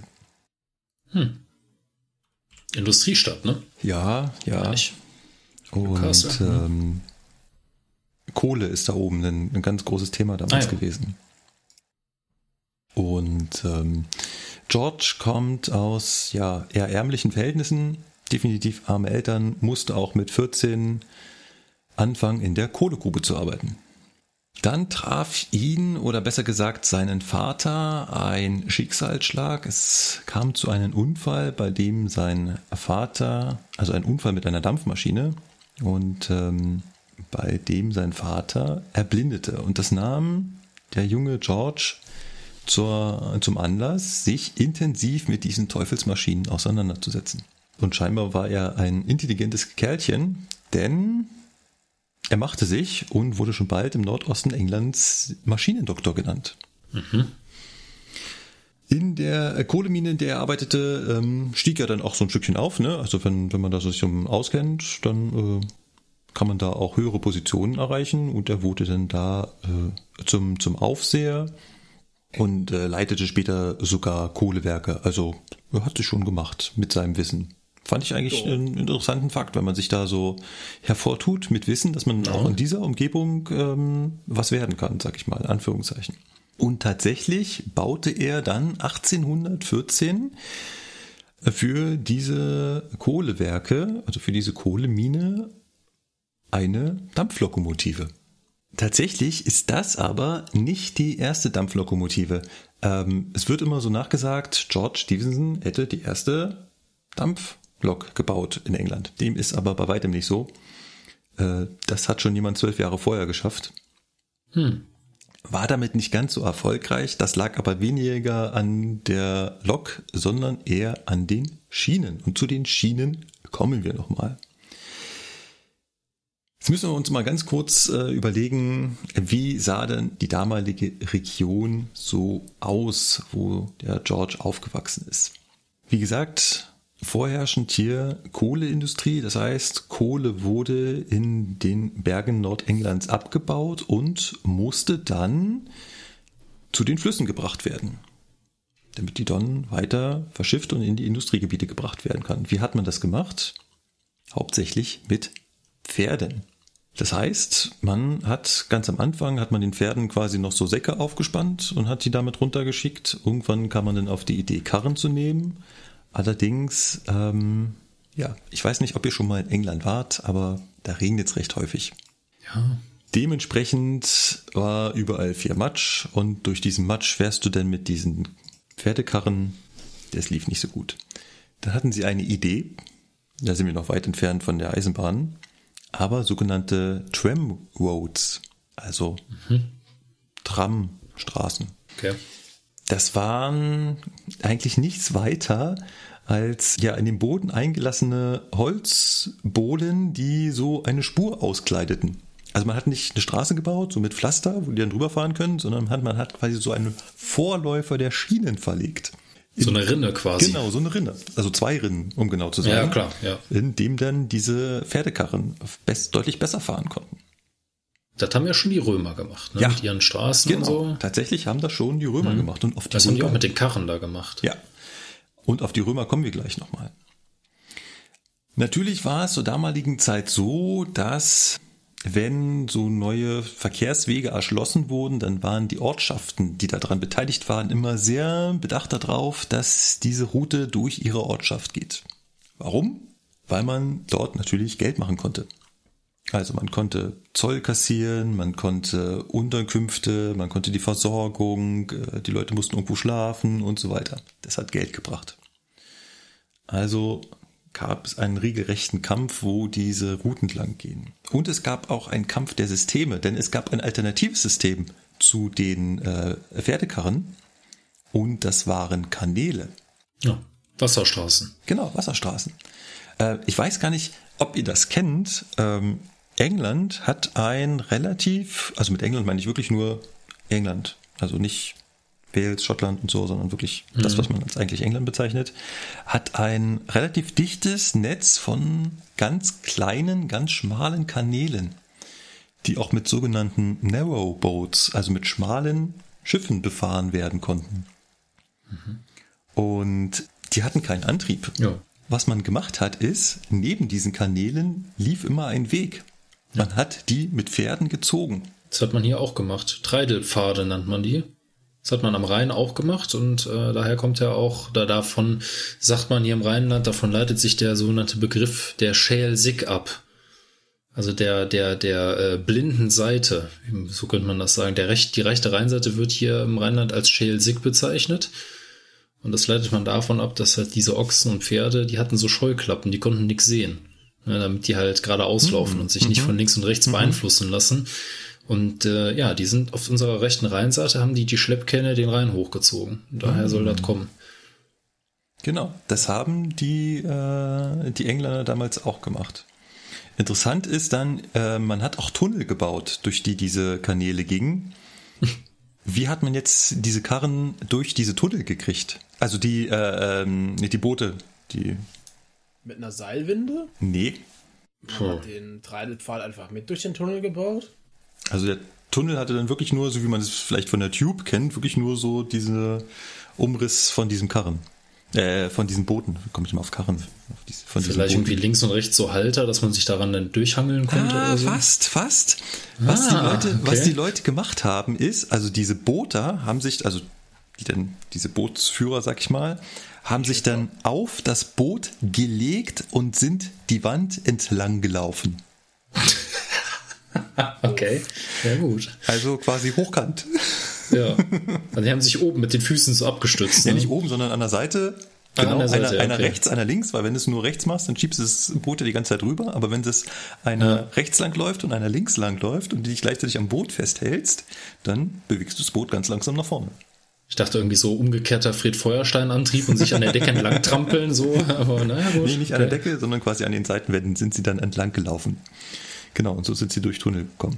Das ist sehr weit verbreitet in England und so wollte man auch damals zwischen den Städten Darlington und Stockton so einen Kanal bauen. Dieser Kanalbau missfiel allerdings Geschäftsleuten um einen gewissen Edward Peace. Und das lag einfach nur daran nicht, dass er was irgendwas gegen Kanäle hätte, sondern der Kanal wäre halt nicht an seiner Heimatstadt vorbeigekommen. Und also hätte Typischer er, Lokalpolitiker. Ja, typischer Lokalpolitiker, genau. ja. Dementsprechend hätte er da also keinen Zoll einnehmen können, dementsprechend hätte er davon nichts gehabt. Also wollte er, ja, eine Tramroad bauen, die dann durch seinen Ort gegangen wäre. Das war so sein Plan. Bis Nicholas Wood auftauchte. Und wer war Nicholas Wood? Nicholas Wood war der Zechenmanager von George Stevenson. Die beiden sind also zusammen beim Edward Peace aufgetaucht und haben gesagt, du, das mit der Tramroad, das ist ja total veraltet. Wir bauen hier eine Railway. Hm. Und ähm, wie haben sie ihm das verkauft? Na ganz einfach. Ein Zug kann äh, zehnmal so viel ziehen wie ein Pferd über so eine Strecke. Ja. Also Sie haben gesagt, äh, über diese Eisenstraße schafft äh, ein Zug zehn Tonnen im Vergleich zu einer Tonne, die ein Pferd über diese Straße ziehen oder über so eine Tramroad ziehen würde. Und tatsächlich hat ihn das überzeugt, nach einigem Hin und Her, hat dann am 22. Januar 1822 George Stevenson eine Festanstellung und den Auftrag zum Bau dieser Railway bekommen. Es folgten jede Menge Probleme, ganz viele Probleme, finanzielle Probleme, natürlich auch Probleme mit den ortsansässigen äh, Landbesitzern, die das so alles nicht haben wollten. Da kam der wütende Bob mit der Mistgabel. Ja, so "Jag kann man sich das raus." wahrscheinlich vorstellen. So kann man sich das vorstellen. Ähm, nichtsdestotrotz wurde irgendwann diese Bahnlinie gebaut. Wie lang war die? Steht das irgendwie dabei? Wie, wie ist die Distanz so zwischen den Orten? Ja, ich habe äh, nee, ich habe in Google Maps nachgeguckt, wie weit Mhm. die beiden Städtchen auseinander sind und das sind circa 19 Kilometer. Oh, das ist aber schon ein Stückchen. Ja, gut. Es sollte dann Also das sind jetzt hier nicht irgendwie so 700 Meter nee, oder so. nee, sondern- nee, war okay. schon eine richtige Eisenbahnlinie. Und äh, es sollte auch die erste öffentliche Eisenbahn werden. Hm. Tatsächlich. So, jetzt kommen wir aber wieder zurück zur, zur Eisenbahn und zum Eisenbahnbau. Und wenn man Schienen verlegt, dann legt man da natürlich als allererstes mal Schwellen hin. Lustigerweise haben die die Schwellen noch längs verlegt und nicht quer. Was? Okay. Ja, also sie haben also die Wie hat Schwellen. dann. Hm, Naja. Ja, sie haben die Schwellen halt unter die Schiene gelegt. Ja, ja, klar, okay. Und wie hat man dann die gegenseitige Lage Ja, der das beiden war Schienen? ein wenig problematisch. Ah, ja, okay. Das war halt relativ instabil alles. Die, haben Die, ich halt, habe gemacht so, Schwelle so, Unfall. die haben halt so, wie die Schienen weit auseinander liegen, sollten die in die Erde eingebuddelt im Endeffekt. Das hält schon. Ja, es war natürlich nicht sonderlich stabil. Die Sinn, deutlich sinnvollere Anordnung quer zur Schiene äh, kam dann erst einige Jahre später. Ja, gut. Aber jetzt sind wir schon genau bei dem Punkt. Wie weit sind denn jetzt die beiden Schienen auseinander? Ich weiß es. Ich sag's aber nicht. Damit die anderen raten können. Ja, weil das ist nämlich die Geschichte, womit mein Hauptausbilder damals meine Ausbildung angefangen hat. Genau mit dieser Geschichte. Echt? Das finde ich ja spannend. Sehr Ja. cool. Ja, der ist auch sehr belesen, deswegen äh, passt das auch Jetzt zu dem. Muss man ganz ehrlich sagen, dass die Geschichte, wie George zu der Lösung kam, wie weit er die beiden Schienen auseinanderlegt, nicht so ganz verifiziert ist. Ja. Ähm, es gibt da mehrere Möglichkeiten und eine, die sehr wahrscheinlich ist. Ähm, zum Beispiel erzählt man sich, dass er einfach das Maß von den Römern übernommen hätte. Wie der Lukas vorhin schon erzählt hat, die Römer haben sowas schon früher gemacht auf ihren Straßen und haben so ja, Kuhlen in ihre Straßen äh, geschliffen, damit die Fuhrwerke da einfacher drüber fahren können. Im Prinzip so ähnlich wie diese Tramroads. Stellt sich aber raus, wenn man da alte Straßen der Römer nachmisst, kommt man auf ein ganz anderes Maß. Das stimmt also nicht. Das sind wie so Spurrillen gewesen. Genau. Im Prinzip. Also, ja, Ja. ganz simpel. Ähm, aber dieses Maß ist es definitiv nicht. Allerdings ähm, hatte diese Strecke noch eine Anforderung, die danach auch genutzt wurde. Das heißt, man wollte da nicht nur mit dieser Eisenbahn drüber fahren, sondern man wollte da auch mit den ganz normalen Fuhrwerken drüber fahren können. Das heißt, sie wollten da entsprechend äh, die Räder von den Fuhrwerken anpassen, dass sie halt auf diesen Schienen laufen und dann halt mit den Pferden da drüber fahren. Haben sie vielleicht deswegen die Schwellen nicht quergelegt, wegen den Pferden? Ja, womöglich. Gar nicht so schlecht der Gedanke. Der Wäre ist jetzt so gut. eine Idee, die ich gerade habe. Ja. Sehr guter sein. Gedanke. So, heller Moment für heute abgehakt. Ich wollte gerade sagen, ein heller Moment am Tag reicht. Genau. Dementsprechend unterlag der Stevenson ja da eine, einem Maß, dem er schon einhalten musste. Er konnte also gar nicht frei wählen. Er musste das Maß dieser Fuhrwerke einhalten. Und diese Fuhrwerke hatten damals einen Abstand von 4 Fuß und 6 Zoll. Umgerechnet in das metrische System wären das 1372 Millimeter. Jetzt kommt bei so einer Eisenbahn ja noch ein Spurkranz dazu, den er mit einberechnen muss. Und außerdem hat er auch noch sich etwas Spielraum gegeben. Das heißt, das Rad sollte auf der Schiene arbeiten können. Also, wenn man diese 4 Fuß und 6 Zoll nimmt und jetzt noch einen Spurkranz von 1 Zoll Stärke und nach jeder Seite ein Spiel von ein Viertel Zoll dazu rechnet, ergibt sich eine Spurweite von 4 Fuß und 8,5 Zoll. Und lass mich raten, was das umgerechnet ins metrische System ist. 1435 Millimeter. Exakt. Cool. Dementsprechend fuhr am 26. September 1825 die ersten Probefahrten und am 27. September dann die Jungfernfahrt auf dem Regelprofil, was wir heute am weitesten verbreitet haben, nämlich 1435 Millimeter. Das war meine kleine Geschichte zur Spurweite. Ja. Aber ich kenne sie tatsächlich noch mit einem weiteren, ähm, nämlich, nämlich dem, den Fakt, ähm, man hätte ja auch sagen können, ja, warum? Wir wollen diese Pferdekarren jetzt noch auf dieser Eisenbahn transportieren, dann bauen wir einfach neue. Ja, nee, warum? Ne? Wir haben doch die vorhandenen, warum bauen wir die nicht um? Ne? Und die sind damals wohl so gebaut worden, also so hat's immer mein Ausbilder erzählt, dass man da zwei Pferde vorspannen kann.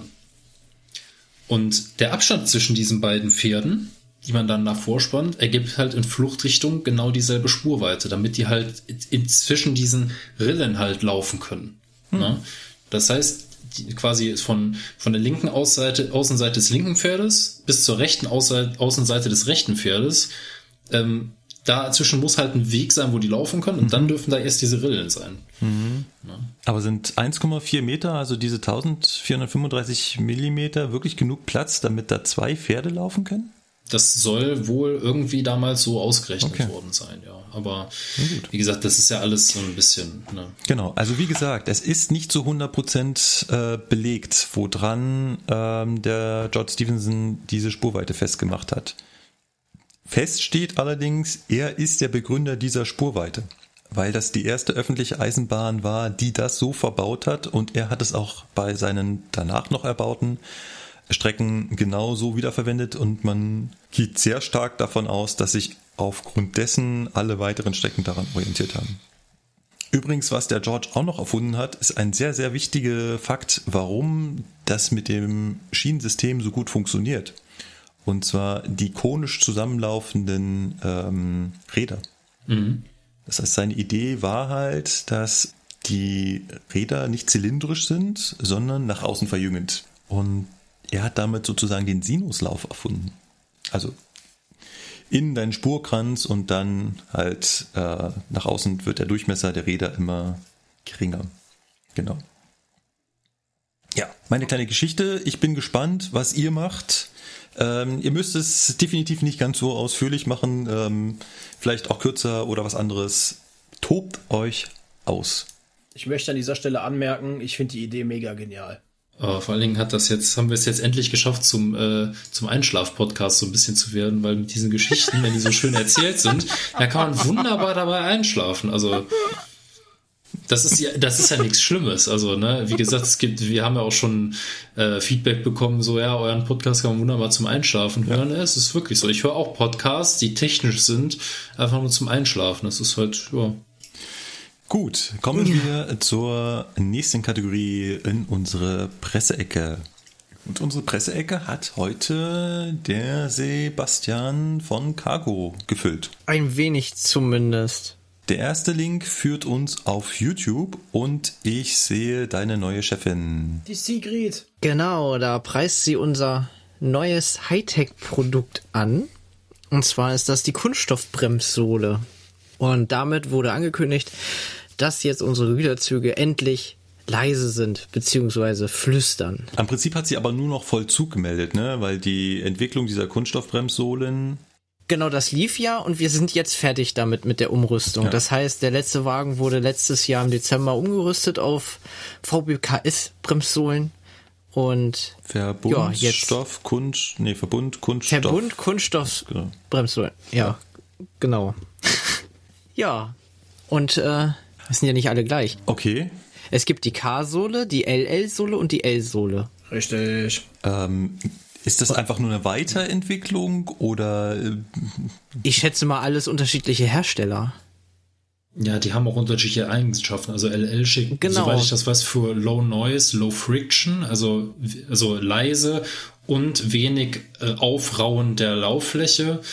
Und L steht, glaube ich, nur für leise. Also die raut dann noch ein bisschen mehr auf. Und K ist halt, ja, pff, ne, ist wahrscheinlich Kunststoff. der, ist ganz stumpf oder so. Hm. Ja. ja. Aber das ist auch witzig, du findest dazu auch kaum was im Internet. Also irgendwie ist das immer noch so ein Mysterium. Das ist der Nachteil daran. Ja. ja. Mich würde jetzt noch interessieren, wenn ich, wenn ich das immer höre, verstehe ich immer nicht, ist denn wirklich das Bremsen so laut? Also wenn ein Güterzug an mir vorbeifährt, dann finde ich den allein schon von den Klappergeräuschen, weil sich alles an diesem Güterzug irgendwie leicht bewegt, die Rungen klappern und hier die Verschlüsse und da noch irgendwas. Das ist doch viel lauter als nur dieses Quietschen der Bremsen, oder? Nee, du hörst das Laufgeräusch. Das direkt, der direkte Vergleich, wenn, du- wenn du einen Mischgüterzug hast, wo ein, wo Wagen drin sind, die LL-Sohlen oder generell Kunststoffsohlen haben, und du hast dahinter alte Wagen mit Graugusssohlen, das hörst du instant. Du Haben wir hörst, ja wie jetzt nicht mehr Wagen offiziell. Mit, ja, ja, Ja. gut, Ich aber, ja, bei DB Cargo. Es gibt Ja. aber auch private Wagen, die noch Ja, mit gut. Äh, Grauguss Das rumfahren. stimmt. Und äh, das bezieht sich ja immer nur auf Wagen, die im Eigentum von DB Cargo sind. Und deswegen, es gibt noch genug Graugusswagen und du hörst es direkt. Du hörst, wie, sagen wir mal, also wirklich mal bildlich gesprochen, die erste, die erste Hälfte hat Grauguss, die zweite Hälfte hat K-Sohle. Der Unterschied ist gigantisch. Also äh, vom subjektiven, von der subjektiven Wahrnehmung, weil man spricht da ja nur von ein paar Dezibel. Das soll sich aber laut der Aussage von DB Cargo um eine Halbierung des Lärms halten. Und das ist wirklich das, diese aufgerauten Sohlen sind unheimlich laut, weil die einfach dieses Abbaugeräusch so extrem laut ist. Und das machen K-Sohlen halt nicht. K-Sohlen sind genau, dann da sind die Wagen genauso wie bei uns. Nämlich die Räder sind nicht aufgeraut. Deswegen machen auch unsere Züge nicht so viel Krach. Ja. Genau, und haben leiseres Die Laufgeräusch. Aber richtig dieses poliert. Klappern und so, das ist, bleibt ja trotzdem. Du hast halt kein Metallstück mehr, was gegens Rad scheppert, so sage ich jetzt mal in der Kurve oder so, aber die, diese Klappergeräusche und so bleiben. War da nicht auch was, dass ab diesem Jahr äh, Grauguss verboten ist in Deutschland? Da gab es so irgend so einen komischen Bums, deswegen musste das ja jetzt alles auch ganz schnell gehen, weil äh, Graugusswagen irgendwie in Deutschland nicht mehr eingestellt werden dürfen oder in Europa. Das ist jetzt gefährliches Halbwissen, ne? aber irgendwas war da und die Schweden laufen da so ein bisschen Sturm, weil die Schweden sagen, wir finden Kunststoffklötze akut scheiße und deswegen kommt ihr damit hier nicht rein.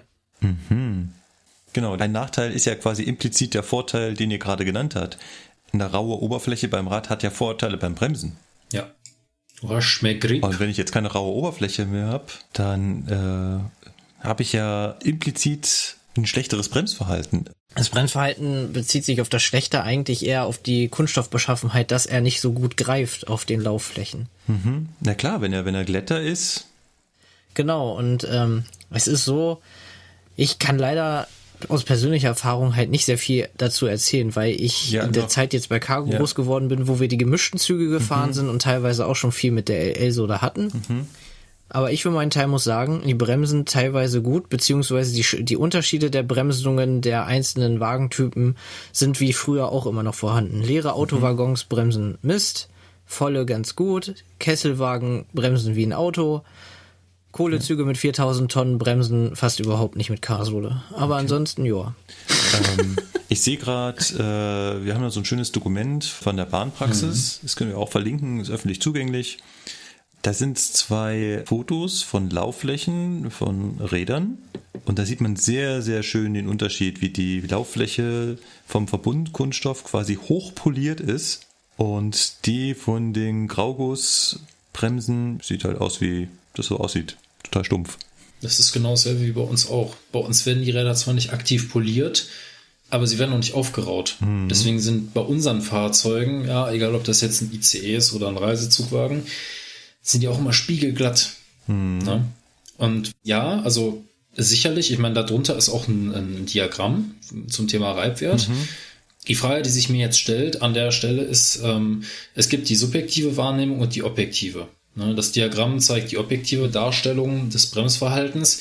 Die Frage ist halt, wie wirkt sich das subjektiv aus? Ne? Weil wenn ich, ähm, wenn du jetzt einen Lokführer fragst, der bis äh, vor 20 Jahren noch N-Wagen mit Klotzbremsen gefahren hat, der wird dir natürlich auch sagen, dass bei der Umstellung äh, auf Scheibenbremsen auf einmal die N-Wagen ganz anders gebremst haben. Ne? Man musste zum Beispiel äh, kurz vorm Stillstand äh, nicht noch irgendwie, man musste nicht schon weit vor Stillstand komplett auslösen, sondern man, konnt, man kann natürlich mit so einer Scheibenbremse so einen Zug auch, äh, man muss den nicht 100% lösend an den Bahnsteig bringen. Du kannst eine Scheibenbremse auch in einem leicht angebremsten Zustand mhm. anhalten, ohne dass die Karre dahin geparkt wird wie so ein, wie so ein Sack. Ja, ne? Weil die Klotzbremse halt ähm, im unteren Geschwindigkeitsbereich sehr, sehr ja. gut wirkt, hast du da natürlich ja. den Effekt, wenn du mit angelegter Bremse stehen bleibst, gibt es so einen massiven Schlag in den Nacken. Also ich meine, früher stand es auch in der 915 drin, dass äh, Reisezüge mit Klotzbremsen lösend an den Bahnsteig zu fahren sind. Also in der Richtlinie für uns zum Bremsen. Ja. Ähm, jetzt ist es halt die Frage, ne, auch im Bezug jetzt gerade auf die Schweden und so weiter. Das eine ist ja so, dass das objektive und äh, subjektive Bremsverhalten. Ähm, ich gehe auch mal davon aus, dass ähm, die Grafik, die da dargestellt ist, dass das unter normalen Verhältnissen ist. Ne? Mhm. Sagen wir jetzt einfach mal mhm. normal, weiß ich nicht so. Pff, draußen regnet es jetzt nicht oder es schneit nicht oder so. Klar, was ist natürlich jetzt in Ländern wie Schweden oder auch Norwegen, wo halt viel Schnee liegt, ne, wo es kalt ist, ähm, weil ich habe auch immer mal wieder gehört, diese Kunststoffsohlen, die packen besonders gut, wenn sie warm werden. Das heißt also, je mehr man bremst und je länger man bremst und die, je heißer das Ding wird, desto mehr packt es. Ähm, dasselbe ist ja beim Auto auch. Wenn du gerade in der Waschanlage warst mit deinem Auto und die Bremsscheiben sind so richtig schön nass, ne? die Klötze sind richtig kalt, dann ist das Bremsverhalten von deinem Auto für einen kurzen Moment, das geht halt beim Auto wesentlich schneller, ist es ganz anders, als wenn du eine trockene Bremsscheibe hast und noch trockene Klötze und am besten vorher schon mal gebremst hast, dann packt dein Auto viel besser. Das müsste ja dann ähnlich sein. Ja. Also ich könnte mir gut vorstellen, dass gerade bei widrigen Witterungsverhältnissen so eine K-Sohle halt ein bisschen braucht, bis sie die gewöhnlich vorhandene Bremswirkung erzielt, die subjektive. Ne? Ja, also wo man ja. wirklich sagt, so, mhm. ich habe hier irgendwie so einen fast identischen Zug wie letzte Woche, aber irgendwie der packt nicht so richtig. Ja. Ne? Und dann guckst du mal auf deinen Bremszettel und dann, ah ja, hm, okay. Mhm. Ne? Auch wenn sich vielleicht faktisch der, der Bremsweg dadurch jetzt nicht verlängert, aber du, du merkst halt so, aha, da hinten, da, da greifen die Bremsen richtig zu und bei der K-Sohle vielleicht so eher so, oh, hm. Jetzt muss ich aber noch mal ganz kurz ähm, die dumme Frage stellen, warum sind da keine Scheibenbremsen dran? Hm. An den Güterwagen jetzt. Ja. Weil es einfach vom Einbau her viel mehr Platz erfordert. Eine Scheibenbremse? Teuer, unter anderem. Und weil du alle, und weil du alle vorhandenen Güterwagen dafür umrüsten müsstest und Güterwagen eine wesentlich längere Lebensdauer haben als ein Reisezugwagen. Ist das so? Sprich, die sind schon teilweise seit langer Zeit im Einsatz, ne? Ja. Die neueren Tragtaschenwagen zum Beispiel, wo LKW-Auflieger reinkommen, haben zum Teil schon Scheibenbremsen. Habe ich schon gesehen.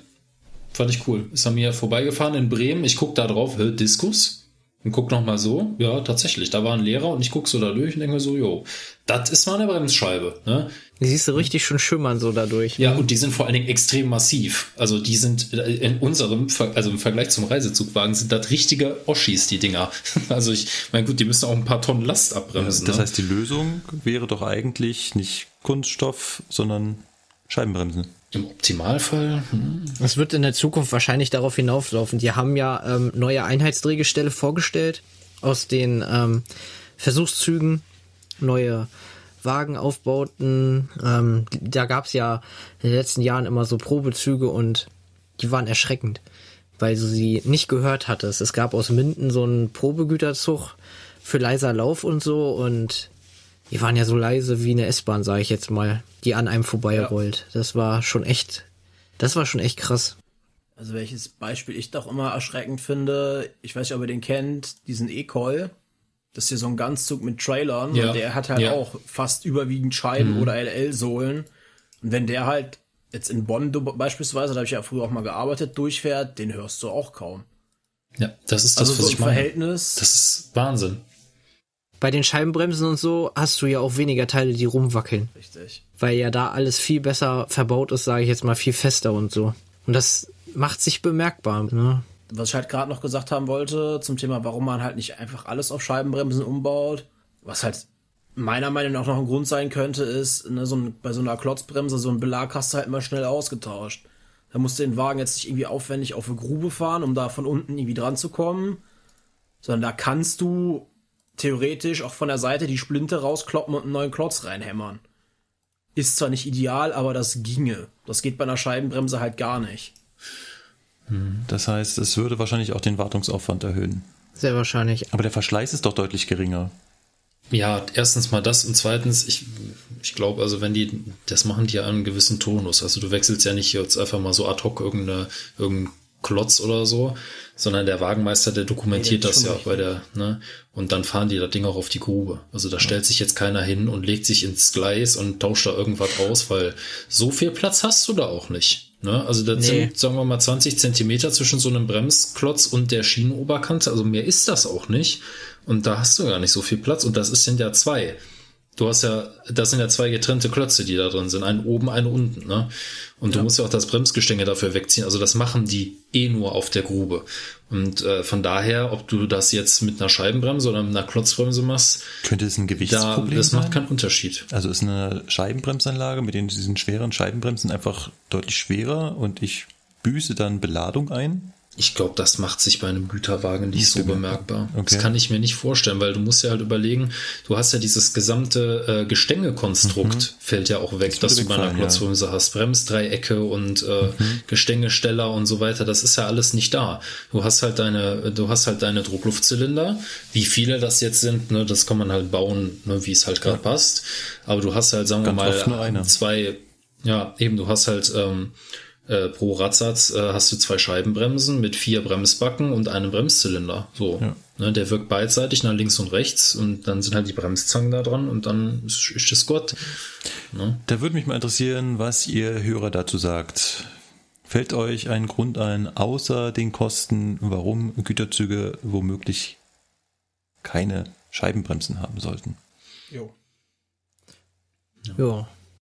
Kommen wir zum zweiten Beitrag. Dieser ist mal wieder ein Fernsehbeitrag aus vom ZDF von unserer Lieblingssendung ZDF Zoom. Und das war keine Ironie. Zumindest in meinem Fall nicht. Bei mir war das Ironie sehr deutlich, denn wir hatten schon mal einen ZDF Zoom Beitrag, den wir so richtig zerrissen, nee, verrissen haben. Dementsprechend finde ich auch diesen Beitrag nicht sonderlich gut. Aber wir haben jemand im Team, der das ganz anders sieht und das finde ich toll, weil dann entwickelt sich ein Streitgespräch. Oh, es war ja äh, privat bei uns beiden schon sehr interessant teilweise. Und alle, die nach Marcos Geschichte gerade dabei waren einzuschlafen, denken sich jetzt, oh nein. Die schlafen hoffentlich schon. Ähm, der Beitrag ist vom 10.12.2020, ist online immer noch abrufbar, voraussichtlich bis zum 8.12.2021 und er titelt Die Bahn im Deutschlandtakt. Teures Versprechen oder reale Zukunft. Ja, wenn sich der Beitrag dann mal damit wirklich auseinandersetzen würde, das tut er leider streckenweise ganz oft nicht, sondern er schlägt wieder in die übliche Kerbe der, ach, die Bahn ist so schlecht, die Bahn ist so schlecht organisiert, die Bahn ist unpünktlich, die Bahn hat viel zu viele Auslandsbeteiligungen und außerdem fallen auch zu viele Züge aus und außerdem ist die Bahn sowieso doof. Und das zieht sich durch diesen gesamten Beitrag. Und ganz schlimm ist halt dabei, im Neudeutsch würde man dieses Wording sagen, also die, die Formulierungen, die sie verwenden. Die sind wirklich, kennt ihr den Begriff Framing? Das Ja, ist äh, ja. ein, ein Fachbegriff, den man vor allem bei äh, Trump gesehen hat, der zum Beispiel seine Konkurrentin Hillary Clinton immer crooked nennt. Also verdorben. Sowas in die Richtung. Und zwar immer. Und was dann passiert bei den Menschen ist, das setzt sich fest und man verbindet dieses Adjektiv mit diesem Menschen. Und genau das macht dieser Beitrag auch. Jedes Mal, wenn der, wenn die Bahn erwähnt wird, dann ist es immer die überforderte Bahn, die unzuverlässige Bahn, die unpünktliche Bahn. Ständig. Das ist offensichtlich keine objektive Betrachtung. Wir schauen uns das Unternehmen an und schauen seine Leistung an und seine Defizite, sondern wenn ich schon dieses Framing benutze, dann will ich was vermitteln. Ganz offensichtlich. Das finde ich halt bei ZDF Zoom schlecht. Das gefällt mir nicht. Ich mag es nicht, wenn eine Reportage, die sich, glaube doch, das soll eine Reportage sein, so einen tendenziösen Anstrich gibt. Ich möchte ganz klar sagen, das ist ohne Frage, die Bahn hat Defizite. Darüber brauchen wir nicht diskutieren. Ich kenne die Pünktlichkeitsstatistiken auch und man kann wunderbar das darüber diskutieren, ob es nötig ist, dass die Bahn auf Malta Busse fährt. Aber dann doch bitte in einem fairen Ton und mit fairen Mitteln. Und unter anderem besucht dieser Beitrag Spanien und vergleicht Spanien mit Deutschland. Und das finde ich gut. Man muss das machen dürfen und machen können. Man muss also das deutsche System mit anderen Systemen vergleichen können. Wir müssen uns mit England vergleichen lassen, wir müssen uns mit Frankreich vergleichen lassen und natürlich auch mit der Schweiz und natürlich auch mit Japan. Aber wenn man so einen Vergleich macht, dann möchte man doch bitteschön auch die Rahmenbedingungen davon erklären. Das heißt, wenn ich mit einem Vergleich zum Beispiel mit der Schweiz mache, dann muss ich auch dazu sagen, die Schweiz ist ein deutlich kleineres Land mit einem deutlich kleineren Schienennetz. Die Schweiz finanziert ihr Schienennetz deutlich stärker mit Steuergeldern und zwar deutlich höheren Betrag, als wir das in Deutschland tun. Das finde ich, sollte man, wenn man Systeme vergleicht, immer dazu sagen. Weil sonst hinkt der Vergleich. Und hier hat man zum Beispiel mit Spanien verglichen und hat gesagt, die haben es geschafft, innerhalb von, oh, ich habe es jetzt nicht mehr vor Augen, ich hatte es mir extra. 30 Jahre, glaube ich. 30, waren es 30 Jahre? Ich glaube, die haben 90, genau, die haben, glaube ich, 1990 sowas angefangen, genau, ähm, haben sie ein Hochgeschwindigkeitsschienennetz aus dem Boden gestampft, was sie jetzt haben und was sie jetzt toll finden, was funktioniert und was sie in diesem Beitrag sehr gelobt haben. Und wir würden doch in 30 Jahren gerade mal schaffen, eine Strecke von München nach Berlin zu bauen. Das ist Polemik. Gänzlich. Man kann das Projekt VDE 8, die Strecke von äh, Nürnberg über Erfurt Richtung Berlin, definitiv in den Kosten und Ausführungen und so analysieren, die Probleme herausarbeiten und zeigen, das und das ist schiefgegangen. Und man kann auch sagen, andere machen es vielleicht besser. Aber sich einfach hinzustellen und zu sagen, schaut mal hier, die haben in 30 Jahren auf die grüne Wiese, und es ist in Spanien meistens keine Wiese, mehr Wüste, ein System hingestellt, was funktioniert und unseres funktioniert nicht. Das ist halt platt. Das geht nicht.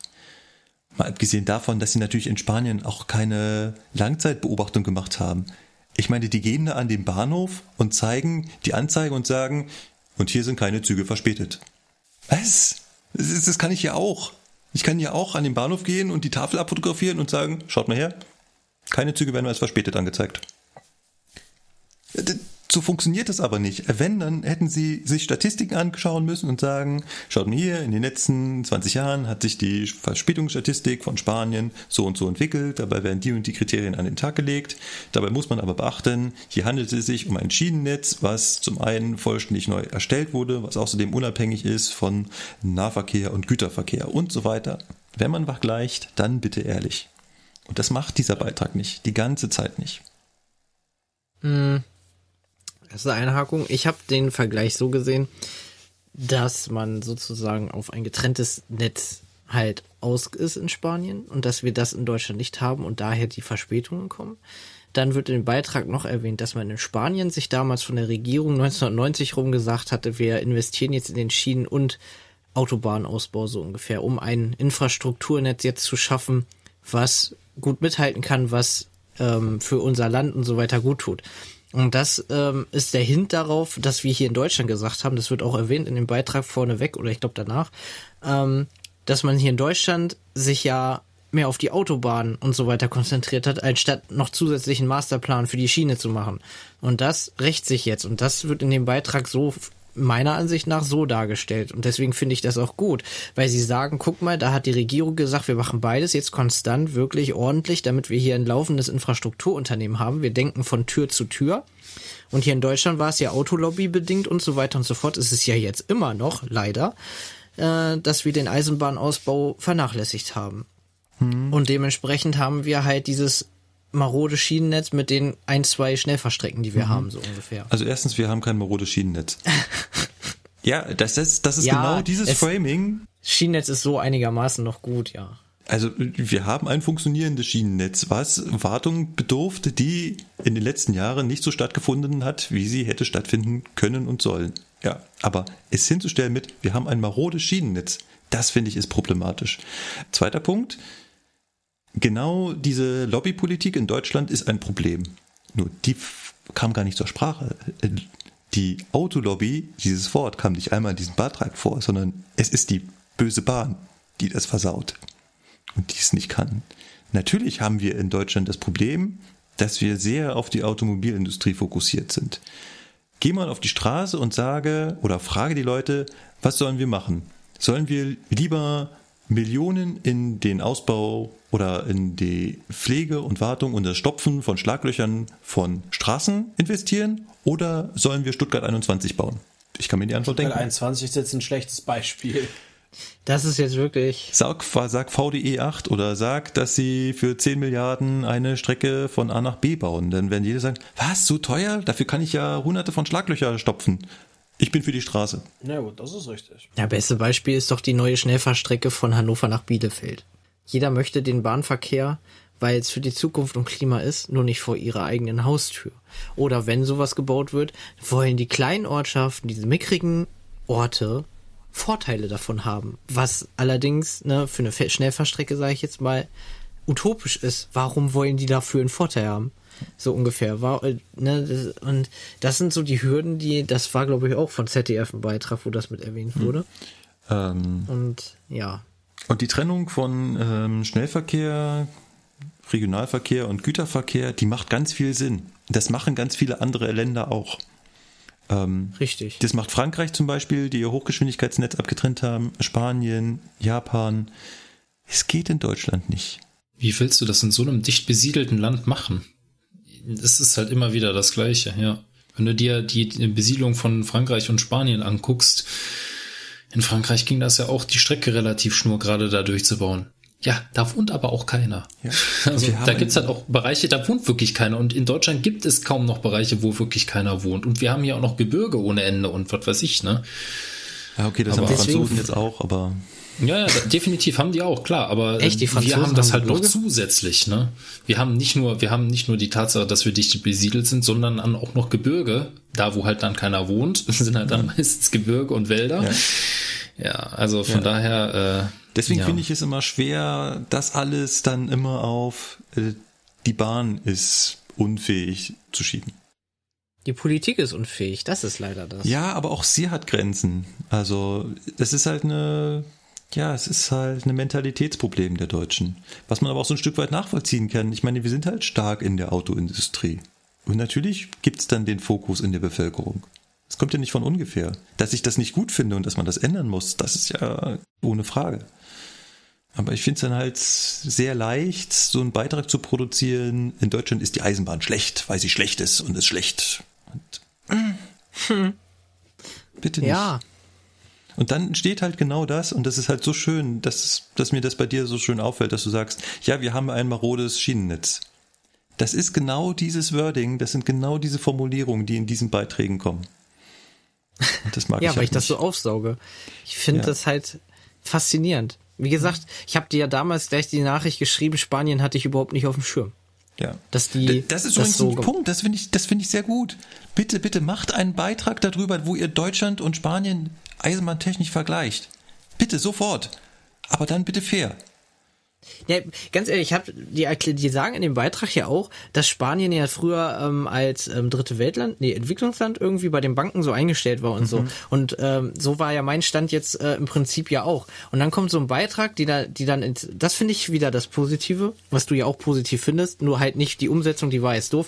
Aber dass man dann halt sieht, so von wegen Spanien hat jetzt äh, Hochgeschwindigkeitszüge, die, also ICEs im Prinzip, da sind ja Siemens-Züge da und so, die da rumfahren auf eigene Trassen und so. Und ich habe da gesessen, wo ich das erste Mal den Bericht gesehen habe und dachte mir so, bitte, was hat Spanien?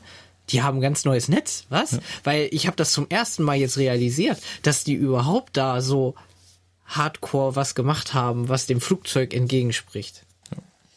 Ne, naja. Deswegen war ich halt so beeindruckt und ich finde den Beitrag trotzdem so an sich ja. Das Framing ist ähm, scheiße. Auf gut Deutsch gesagt. Darf man die Wörter hier sagen? Ja, die habe ich wahrscheinlich eh schon auf. das Framing ist real. YOLO sagt sich die Regierung bei uns. Und deswegen, oh Gott. Entschuldigung. Für mehr Jugendsprache im Podcast. Nein, nein, Das Gleichzeitalter Männer Podcast. So. richtig. Gesagt von einem Auswüchsen, alten aber Mann. kennen. Bleibt hier ein alte weiße Männer-Podcast. Ja. ja, genau. Oh, Nein, definitiv nicht. Ich bin kein alter weißer Mann. Ich fühle mich nicht als solcher. Ich denke nicht als solcher. Ich bin kein solcher. Dann ist ja gut. Ich, Dann ist ich mach mal gut. gleich mein Pfeifchen an. Genau. eine Sache, die mich geschockt hat, äh, Hamburg-Altona. Das möchte ich hier jetzt auch noch einmal kurz besprechen, was ihr davon haltet. Beziehungsweise, Ja, also man muss ganz kurz erklären, es ist geplant, den Kopfbahnhof Hamburg-Altona, so wie er jetzt gerade existiert, vollständig, sag ich mal, zu entfernen. Es fällt mir natürlich schwer, als, sag ich mal, Nicht-Hamburger das genau zu erklären, beziehungsweise auch sogar zu bewerten. Ähm, man möchte diesen Bahnhof im Endeffekt verlegen und zu einem Durchgangsbahnhof umwandeln. Damit einhergehend ist natürlich eine Verlegung des Bahnhofs. Das heißt, der Bahnhof ist dann nicht mehr da, wo er aktuell ist. Und ähm, er ist halt aktuell in einem Gebiet, was dicht besiedelt ist und damit halt auch einen großen Vorteil hat. Das ist ja eigentlich immer auch der Vorteil, den man bei der Eisenbahn nennt, dass die Eisenbahn halt im Gegensatz zum Flugzeug direkt zu den Menschen fahren kann. Jetzt würde mich natürlich interessieren, was stört dich denn am meisten daran? Also ich war öfters selber schon in Hamburg-Altona und der Bahnhof ist so mega geil gelegen, dass du halt wirklich da gleich drin bist und so. Und jetzt wollen sie das Ganze da rausreißen und woanders hinsetzen, wo im Prinzip nichts ist, wo du ewige Wege hast zu irgendwas. Und das ist das, was mich halt mega stört, weil der Spanier hat zum Beispiel ja gesagt, wir reden von Tür zu Tür, die Reisezeit von Tür zu Tür. Das macht man hier ja mal überhaupt nicht dadurch. Wenn du da einen Bahnhof komplett aus dem Im jetzt neuen System Bahnhof, können wir mal bitte den Namen nennen? Ich habe den nicht auf dem Schirm. Der neue Bahnhof heißt? Diebsteich. Er heißt dann nicht Diebsteich, er heißt dann irgendwie Ja. Altona Nord oder so, aber wenn du bei Google Maps äh, Hamburg Diebsteich eingibst, da soll der hin. Das ist ein nur ein Haltepunkt. S-Bahn-Haltepunkt. Genau. Das Mehr wär- nicht. Ja, das wäre auch mein Argument. Also ich bin jetzt mal Advocatus Diaboli und sage, der Bahnhof hat eine direkte S-Bahn-Anbindung. Das Einzige, was dem Fahrgast an der Stelle zumuten muss, dass er nochmal in die S-Bahn umsteigt und innerhalb von zehn Minuten auch an den Landungsbrücken ist. Hatten wir nicht irgendwie heute mal das Thema mit Gustav Richard und die Videos sind so toll? Ich verlinke da mal etwas. hat er dazu ein Video gemacht. Ich halte mal gegen Hamburg den. Ja, ausführlich. ich halte mal gegen den äh, Advocatus Diaboli. Und zwar, die S-Bahn ist ja das eine. Aber in Altona stolperst du vom Prellbock fünf Meter aus dem Bahnhof raus. Da ist ein riesiger Busbahnhof, wo in alle Richtungen Stadtbusse abfahren und in Diebsteich ist genau nischt. Bis jetzt. Da fährt, glaube ich, eine Buslinie oder sowas. Da hast du einen Punkt. Ich würde sagen, den örtlichen ÖPNV muss man natürlich entsprechend da äh, auch anbinden. Aber ich gehe davon aus, dass es gemacht wird. Und der Bahnhof wird kleiner. Natürlich wird der Bahnhof kleiner, weil im Kopfbahnhof brauche ich mehr Gleise als beim Durchgangsbahnhof. Und es gab Stress wegen der Autoreisezugverladung, weil das wohl ähm, bei den Mitbewerbern für ziemlich viel Unmut gesorgt hat, weil Diebsteich, Durchgangsbahnhof, äh, Autoreisezugverladung, äh, pff, wie? Ne? Hamburg-Altona ist komplett, ist komplett barrierefrei. Jetzt schon, weil es ist ein Kopfbahnhof. Ne? Jeder, äh, in der Regel sind alle Kopfbahnhöfe barrierefrei. Autoverladung kann ich woanders hin auslagern, das ist kein Problem, Ja, kannst ein Autoterminal zu bauen. Ja, Die Leute, die mit dem Auto fahren, die können auch in die Stadt reinfahren. Und auch einen Durchgangsbahnhof kriege ich ohne Probleme barrierefrei hin. Wenn wir heutzutage Ja. Bahnhöfe bauen, dann bauen wir die barrierefrei. Das ist richtig. Das muss halt nur alles berücksichtigt Ja, werden. Ne? Und das definitiv. ist halt, ähm, Ich werde aber einen Kopfbahnhof los. Ein Kopfbahnhof ist betrieblich und wirtschaftlich immer problematisch. Ja, da sind wir uns definitiv einig. Also, dass ein Kopfbahnhof gerade was die, was den Betrieb angeht, immer mehr Aufwand erfordert, ist klar.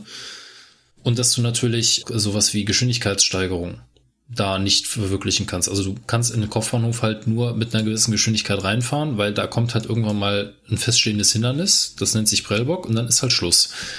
In so einem Durchgangsbahnhof kannst du natürlich die, ne, den musst du, da müssen im Zweifelsfall auch nicht so viele Gleise sein, wenn da halt Züge nicht unbedingt beginnen oder enden, weil da kannst du halt schnell mal rein und rausfahren. Ja, Ist klar. muss, ich also muss es, immer, es gibt ich, immer Vorteile und Nachteile. Ja, ich muss beim Kopfbahnhof immer wenden. Ich muss auch meine Züge dafür entsprechend immer Mhm. haben, dass sie äh, wenden können. Und aktuell gibt zum Beispiel äh, in Hamburg auch noch dieses lustige Ver- Konzept der geschobenen Züge, weil nämlich aus dem Betriebsbahnhof der Zug in den Bahnhof Altona geschoben werden muss. Ja. Ähm, alles das würde wegfallen. Und gleichzeitig gewinne ich in der Innenstadt natürlich wertvolles. Bauplätze. Wertvolles Bauplätze.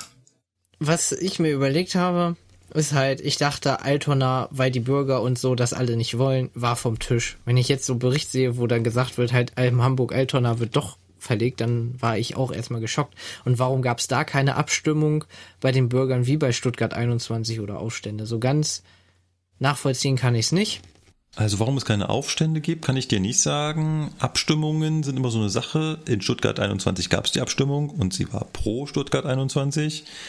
Und Bürger entscheiden lassen ist immer so ein bisschen problematisch, weil es profitieren ja viel mehr Menschen eventuell davon, als da abstimmen dürfen. Und Menschen, gerade die selber betroffen sind, die sind halt ja emotional involviert, hängen womöglich auch an dem Bahnhof, an dem Gebäude mit Erinnerungen und können halt keine wirklich gute objektive Entscheidung treffen. Also wenn du danach gehst, würde in Innenstädten wahrscheinlich überhaupt nicht gebaut, weil das Alte natürlich alles so schön ist und außerdem will man ja nicht gestört werden. Hätte man auch keinen Fortschritt. Dann hätte München wahrscheinlich keine Stammstrecke. Ähm, Stuttgart hätte bald keinen neuen Bahnhof. Hamburg hätte wahrscheinlich ja, keine Philharmonie. Das stimmt. Berlin ah, hätte keinen neuen schon. Flughafen. Ich bin echt auf einer anderen Seite, ja. Okay.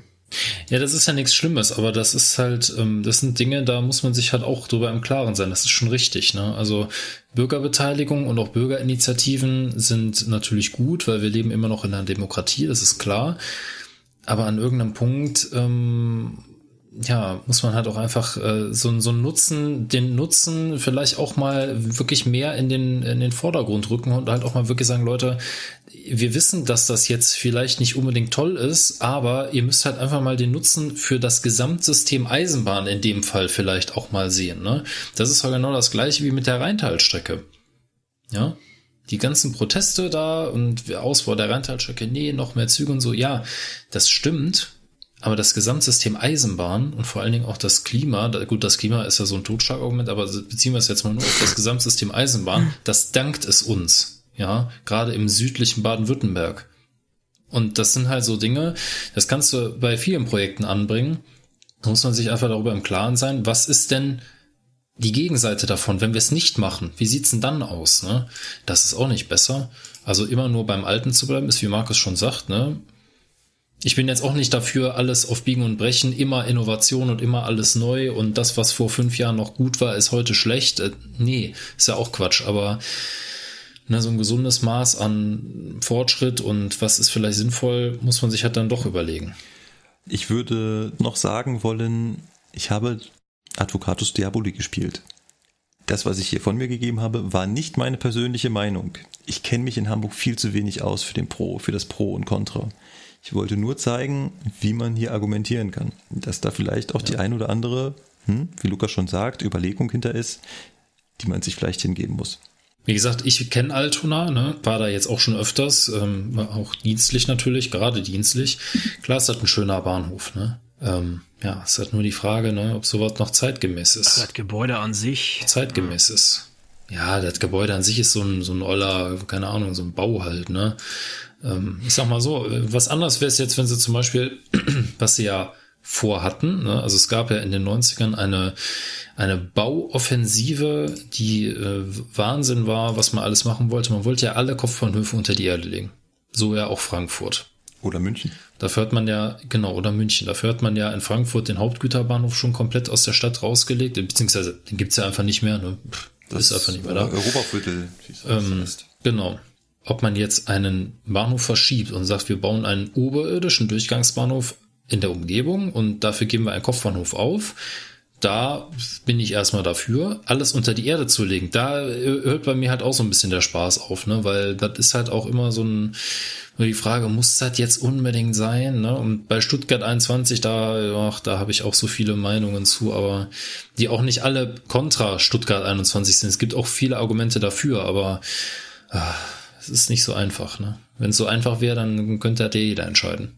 Ich bin auf jeden Fall gespannt, was die Zukunft macht. Ja, das bin ich tagtäglich. Liebe Zuhörer, nutzt die Chance, schaut euch diesen Beitrag an und macht euch euer eigenes Bild. Wollen wir da einen Strich drunter setzen? Ja. Ja, ich guck ist mal okay. kurz auf die Uhr. Ja, guter Bin Plan. mundtot gemacht und gut ist. Ja, ich möchte noch eins, zwei Feedbacks abarbeiten und äh, kurz drüber sprechen. Allerdings allzu lange nicht mehr, weil es ist tatsächlich schon 22 Uhr. Ja. Mhm. Müssen mal Feierabend machen. Wie war das mit leichte Kost und nicht so lang? Genau, äh, wir arbeiten dran. Wir arbeiten dran. ähm, Beim nächsten Mal. beim nächsten Mal. Das ist jetzt ein großer Block und ich, der passt jetzt eigentlich ganz gut, dass wir noch den großen Block mit reinnehmen. Das ist nochmal ein Streitthema. Da können wir uns doch gleich nochmal in die Wolle kriegen. Scroll, scroll, scroll, scroll, scroll. Ach, du Und willst den machen. zwar hat das alles angefangen mit Philipp. Philipp hat uns im Blog geschrieben, ist leider schon ein bisschen her, oh, am 1. Dezember war das. Er möchte noch mal ein paar Worte zu Bad Aibling loswerden und vor allem die Handynutzung. Schwieriges Thema incoming. Ja, schwieriges Ja. Thema. Wir werden es auch nicht breit ausarbeiten. Er schreibt, ihm ist klar, dass das Smartphone zum Alltag gehört. Ihm ist auch klar, dass zum Beispiel Unterforderung eine ähnlich hohe Fehlerquote zur Folge hat wie Überforderung. Unter Umständen sogar höher. Aber er sagt halt auch, dass Handynutzung einen entscheidenden Beitrag zu Unaufmerksamkeit beitragen kann. Und das betrifft halt insbesondere die Fehldisposition, die an dieser Stelle stattgefunden hat. Deswegen ist er sehr wohl der Meinung, dass das Handy somit der Auslöser, wenn auch nicht der ausschließliche Grund war für diesen Unfall. Und es gibt wohl auch Gutachten der TU Braunschweig, die das genauso sehen. Also ich würde jetzt gar nicht so sehr auf den Unfall eingehen wollen, aber der Sebastian hatte da vorhin ein sehr schönes Beispiel, was Handy und Fahrdienstleiter angeht. Ja, es gibt einen Bahnhof, wo jetzt zurzeit täglich drei Züge hin und her fahren bei einer 12-Stunden-Schicht. Will ich mir die blinkenden Lampen auf dem Stelltisch auch nicht nur an, die ganze Zeit anglotzen. Wenn die denn blinken, meistens leuchten sie sogar nur. Ich wollte gerade sagen. Genau, wenn Signal heile ist, dann blinkt es nicht. Es blinkt ja nur, wenn Signal irgendwie schon ein Lichtleiter kaputt ist oder so, dann blinken die ja. Nee, jo. Da, da ist einfach ganz natürlich, dass wir zum Handy greifen, um uns zu beschäftigen. Ich kann von einem Menschen nicht erwarten, dass er zwölf Stunden lang auf ein leuchtendes Licht starrt. Das geht nicht. Und wenn er sich nicht mit dem Handy ablenkt, dann lenkt er sich mit was anderem ab. Bildzeitung, Buch. Ja, genau. ja. Also warum ist denn da explizit das Handy der Böse? An, an wie vielen Stellwerken sieht man Satellitenschüsseln, ne? Also. Ah, was? Das ist, das ist doch, das ist doch hier für unsere Funkübertragung, für die Gespräche, habe ich gehört. genau. Natürlich. Da, davon, da, davon träumst du aber, mein Freund. Gut. Dann bringt er noch einen zweiten Punkt, der auch im Zusammenhang mit äh, dem Unfall von Bad Aibling steht, und zwar das Ersatzsignal ZS1. Er schreibt, dass die Deutschen da einen Sonderweg gehen bei diesem Signal und andere das so nicht machen.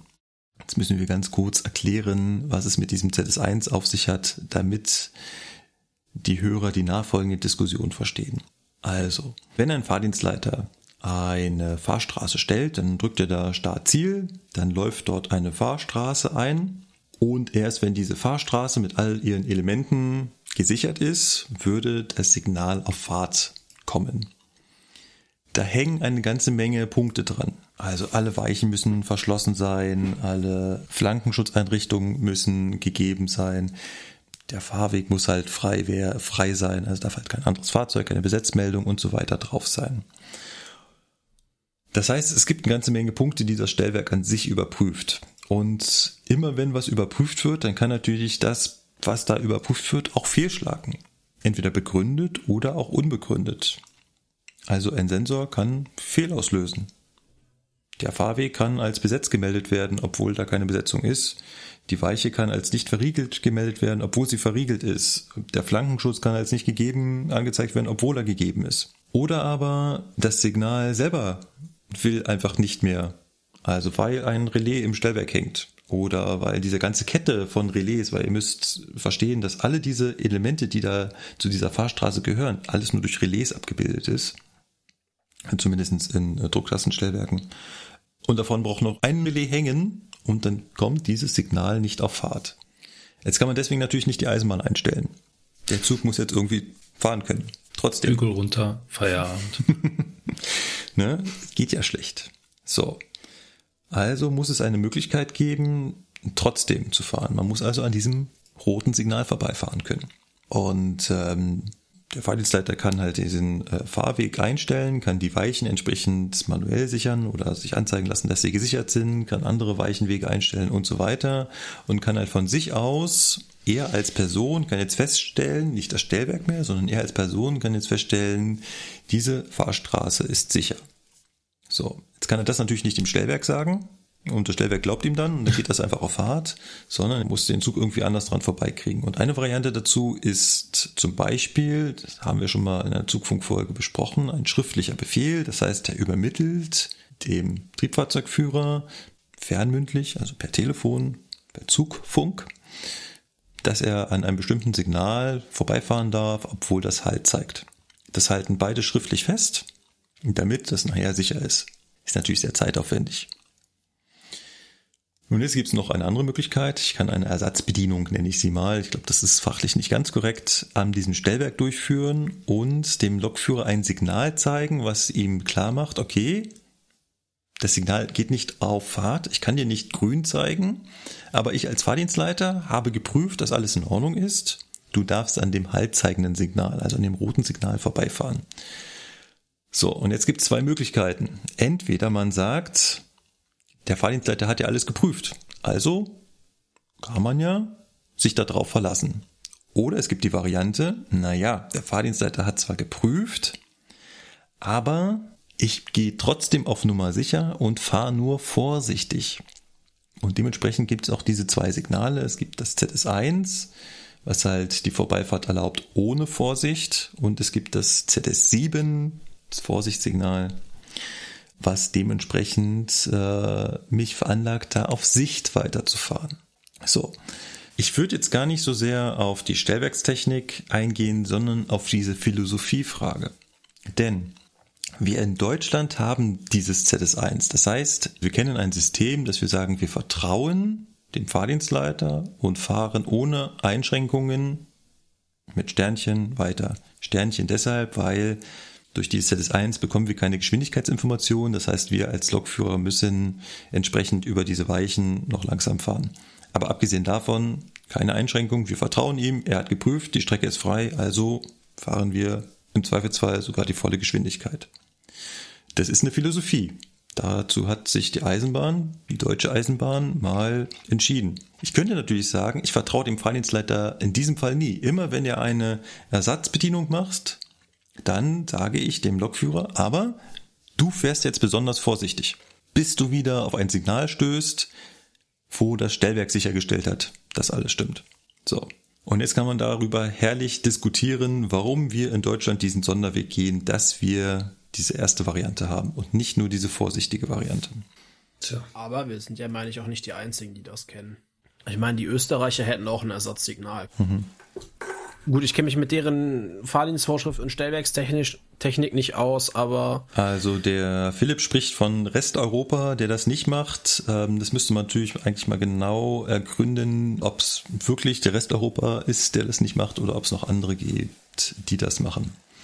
Und ähm, da gucke ich jetzt mal ganz, also ich kann natürlich nicht wirklich gucken, aber mal ganz unauffällig in die Richtung unseres Cargonautens.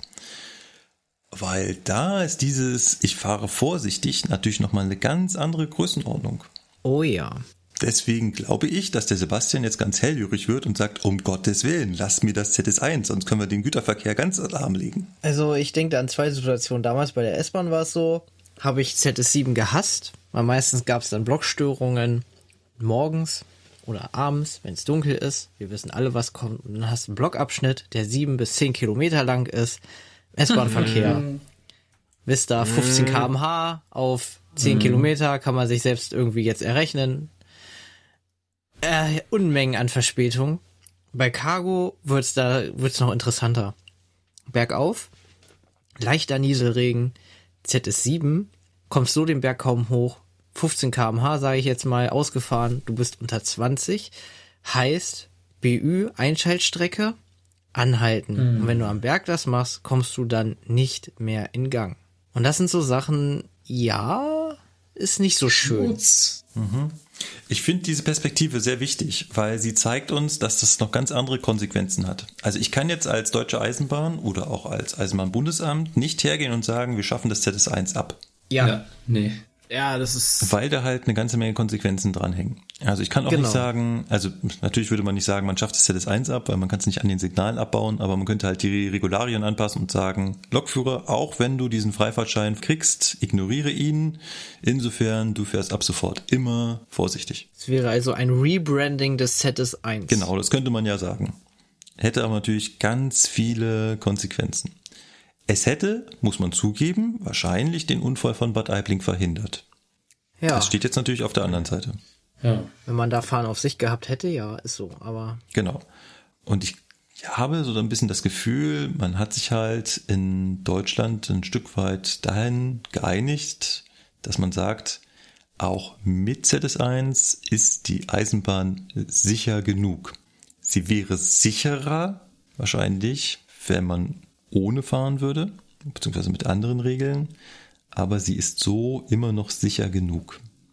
Davon gehe ich auch mal aus, weil der Hintergrund von ZS1 ist ja, man wollte den Betriebsablauf und die Betriebsabwicklung im Störungsfall ja vereinfachen. Man wollte sich dieses Befehle schreiben ja ersparen. Das war ja damals, wo das eingeführt wurde, das ist schon lange her.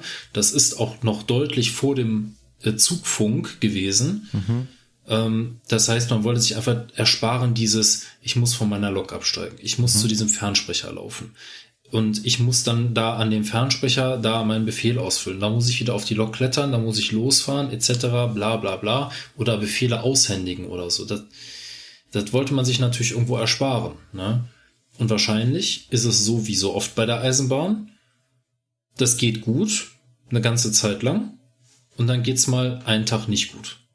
Oder im Fall vom ZS1 ist es nun mal so, dass es in der Vergangenheit, glaube ich, wenig solch schlimme Ereignisse aufgrund des ZS1 gab und wahrscheinlich auch aus diesem Grund nicht wirklich sich an was an dieser Sicherheitsphilosophie geändert hat. Ne? Jetzt gab es natürlich in Kombination dann nochmal mit Meerbusch Osterrad, das war ja nochmal, wann war denn das? 2017 oder 18? Das ist auch schon wieder länger her. Ja. Untersuchungsbericht ist ja frei verfügbar im Internet, da kann sich ja jeder durchlesen, da war das auch der Fall. ZS1, ne, und dann ist halt leider der RE7 auf den langsam anfahrenden Erzbomber draufgefahren. Ja, ist halt so eine Frage, ne? Ich meine, irgendwann haben sie es ja dann auch eingeführt, dass der erste Zug, der auf ZS1 fährt, auf Sicht fährt, um dann halt wirklich zu kontrollieren, ist diese Strecke auch frei und naja, ist immerhin dann nur noch der erste Zug, ne? Nicht mehr alle. Dann. Ja. Gut, dann können wir ganz schnell noch zwei, drei weitere Fragen beantworten. Die sind nämlich sehr kurz. Und zwar ein anderer Philipp bedankt sich äh, für die schöne Zugfunkfolge und fragt, was denkt ihr zu den Vorschriften der Bahn? Sind sie seit der Privatisierung 1994 zu viele geworden? Einfache Antwort? ja, Ja, gut. der Vorschriftendschungel ist echt unübersichtlich geworden. Und gefühlt wird es immer mehr, von daher ja, Ja. definitiv. Äh, wir haben ganz viel über die Kombination von Loks mit dem Verfahren ZDS beziehungsweise auch ZMS geredet. Und äh, ich persönlich war ja immer der Meinung, man kann immer nur Art reinkuppeln. Ich wurde in den Kommentaren, auch von einem langjährigen Hörer, äh, zum Beispiel dem Nico, da eines Besseren belehrt. Rein theoretisch geht das auch unter den Loks. Also man hat äh, vor einigen Jahren dazu auch diverse Experimente gemacht und wir haben auch diverse Bilder zugeschickt bekommen, wo man gesehen hat, dass offensichtlich nicht artreine Loks zusammengefahren sind. Da kam, da kam einiges Feedback dazu. Man muss allerdings äh, anmerken, offensichtlich hat es nicht, sich nicht durchgesetzt. Eventuell gab es dann doch hier und da kleine Problemchen, die dazu geführt haben, dass man das doch nicht macht. Woran es genau lag, weiß ich natürlich nicht. Ich kann mir vorstellen, Eisenbahnfahren besteht halt nicht immer nur, nur aus Gas geben und Bremsen, sondern sind halt so welche Feinheiten, dass die vordere Lok von der hinteren Lok natürlich auch die Störungen verarbeiten können muss und ähm, auch Und die umgekehrt. und umgekehrt, genau. Und ähm, gerade da gibt's halt schon Sachen, die genau aufeinander abgestimmt sein müssen. Ansonsten wäre es halt blöd. Ja, jetzt mal so ein blödes Beispiel. Ne? Wenn du eine 101 mit irgendwas anderem zusammendengelst und die Einser dann versucht hier mit ihrem Makro- und Supra-Schlupf irgendwie zu hantieren und die Lok sich vorne nur denkt, hä? Ja. Was, was sind das für Daten? Warum machst Ja, du diese? genau das denkt die sich. Was? Genau. So, hör mal, hör mal langer. Bist du jetzt am Schleudern oder bist du nicht am Schleudern? Ja, ziehst du da irgendwo vorne Nebenluft oder was? Ja. Von daher ähm, scheint es offensichtlich doch was Wahres dran zu sein, dass man äh, nur Art reinkuppelt. Der Behrendt fragt, spricht was dagegen, die alte UBK an die Cargonauten zu spenden? Ich schätze mal nicht eigentlich. Gibt mir eine Adresse, wo ich es hinschicken soll? Dann ist endlich Platz im Schrank. Ja. Ja, ist wirklich so. Ich habe Das ist wirklich so. Ich habe sogar noch ein bisschen was Ungetragenes. Ach, Ja, echt jetzt? Toll. Die lange Unterwäsche. Ja, äh, eventuell hab, eventuell gelb, habe ich nochmal eine. Großbestellung gemacht, bevor die neue kam. Ja, die lange Unterwäsche von, äh, von der UBK, die war echt gut, weil die war von, von Schießer, glaube ich. Ja, die habe ich zwar auf der Arbeit nie getragen, aber zum Skifahren war die super. Ja, genau. Der Ingmar schreibt uns und meint, es ist unfassbar. Er hört schon sehr lange, sehr, sehr lange unseren äh, Podcast auf dem Weg zur Arbeit. Und bei dieser Folge wäre er doch beinahe in die Leitplanke gefahren. So sehr hat es ihn gerissen, als er gehört hat, dass das Ding gar nicht Faltblattanzeige, sondern Fallblattanzeige heißt. Ja. Was soll denn da gefaltet werden, Junge? Na, die Blätter. Was willst du denn da falten? Ach, das heißt, die alten Zugziehanzeiger, die so runterfallen, ne? Genau. Ja, ja, genau, fallen. ne? Also warst du schon mal am Flughafen, wo dann auf einmal sich die ganze Wand geändert hat und dann Oh, kommt da das ein ist- Wusch, ne? Ja, heutzutage hast du doch nur noch LEDs. alle fallen. Genau. Ja, das, Aber das ist ist klar, cool, aber das- früher, ich kenne das noch selber und äh, ja, das war interessant. Das war damals in Hildesheim im Hauptbahnhof auch noch. Ja, das war hier auf der ganzen Strecke von, äh, von der Trimbornstraße in Köln bis hier mindestens mal nach Trostorf oder Siegburg. Da waren überall Fallblattanzeige, als sie die Schnellfahrstrecke gebaut haben. Also Siegburg hatte auf jeden Fall auch. Ja, da gab es nämlich noch keine, oder da wo haben sie keine LCD-Anzeigen benutzt oder gab es sie vielleicht noch nicht für die Bahn oder so. Und da haben sie tatsächlich noch moderne Fallblattanzeigen eingebaut. Und ich glaube, in Portswan waren die vor einem halben Jahr noch da oder einem Jahr ungefähr. Ah, schon was länger, aber Jetzt sind sie mittlerweile weg, aber da waren die komplett schrottig. Da, sie waren komplett kaputt und aber äh, da gab es die Dinger noch. Genau. Wir haben unser Dokument soweit durchgearbeitet. Wir haben auch ähm, einen großen Teil des Feedbacks durch. Ich weiß, ich weiß, ihr habt uns geschrieben und wurdet noch immer nicht genannt. Wir haben euch nicht vergessen. Hoffentlich. Ähm, um es äh, mit dem Wort eines rheinischen Kabarettisten zu sagen, ich han sie nicht vergessen, ich han nur nicht mehr dran gedacht. So sieht das aus. Wenn ihr uns in der Hoffnung, dass ihr endlich bei uns im Podcast erwähnt werdet, schreiben möchtet, dann tut das bitte auf unserer niegelnagelneuen, noch glänzenden Webseite zugfunk-podcast.de. Dort könnt ihr unter jeder Folge kommentieren, ganz anonym. Das geht weiterhin. Jetzt werden die Daten auch nicht mehr in die USA zur Anti-Spam-Filterung übertragen. Wir haben natürlich auch die Möglichkeit, uns per Mail zu schreiben. Auch diesen Link findet ihr auf der Webseite. Das ist mail.zugfunk-podcast.de. Und wir sind weiterhin auf den großen sozialen Medien, Twitter und Facebook vertreten. Ja, berühmte letzte Worte im Podcast. Wann gibt's das auf TikTok? Nix. Schmutz. Kurz Also, sagen. also TikTok, also jetzt wird's langsam Ich habe geschmacklich. überlegt, ob Also- wir noch eine Faxnummer angeben wollen. Ja, oh, das, da wäre ich sofort dabei. Ich stelle mir, ich stelle mir hier sofort einen Nadeldrucker mit Endlospapier hin. Einfach nur, weil das so geil ist. Das finde ich so geil auf, dem- auf dem Stellwerk. Weißt du, du kommst da rein und du hörst als Das erstes so einen Nadeldrucker, der einfach Das nichts stimmt. anderes macht außer Zugnummern drucken. Ja. Und zwar 24-7, ey. Das ist cool. Ja. Das ist halt immer so eine nette Atmosphäre, ja. Ja. Tick, tick, tick, tick, tick. Äh. Und sie werden immer noch hergestellt. Es werden immer noch Nadeldrucker hergestellt. Das ist der Hammer. Mit Es werden auch immer Farbbändern. noch Faxgeräte hergestellt. Faxgeräte und alles. Ja. Ja. Genau. Wo sollte Fax nicht komplett eingestellt werden? Ja, Ich konnte ja glaub, keiner damit äh, rechnen, dass dieses Internet sich durchsetzt. Ja, genau. ist klar. Gut. An dieser Stelle würde ich vorschlagen, wir machen Feierabend. ja. Dann wünsche ich allen Hörern, was wünsche ich Ihnen eigentlich? Wir wünschen allen Hörern MWD, Sternchen. wünschen wir äh, viel Spaß mit dieser Folge gehabt zu haben. Ne? Genau. Ich hoffe, ihr hattet viel Spaß mit der Folge. Macht's gut. Ciao, ciao. Ja, Leute. Tschüss. Tschüss. Tschö.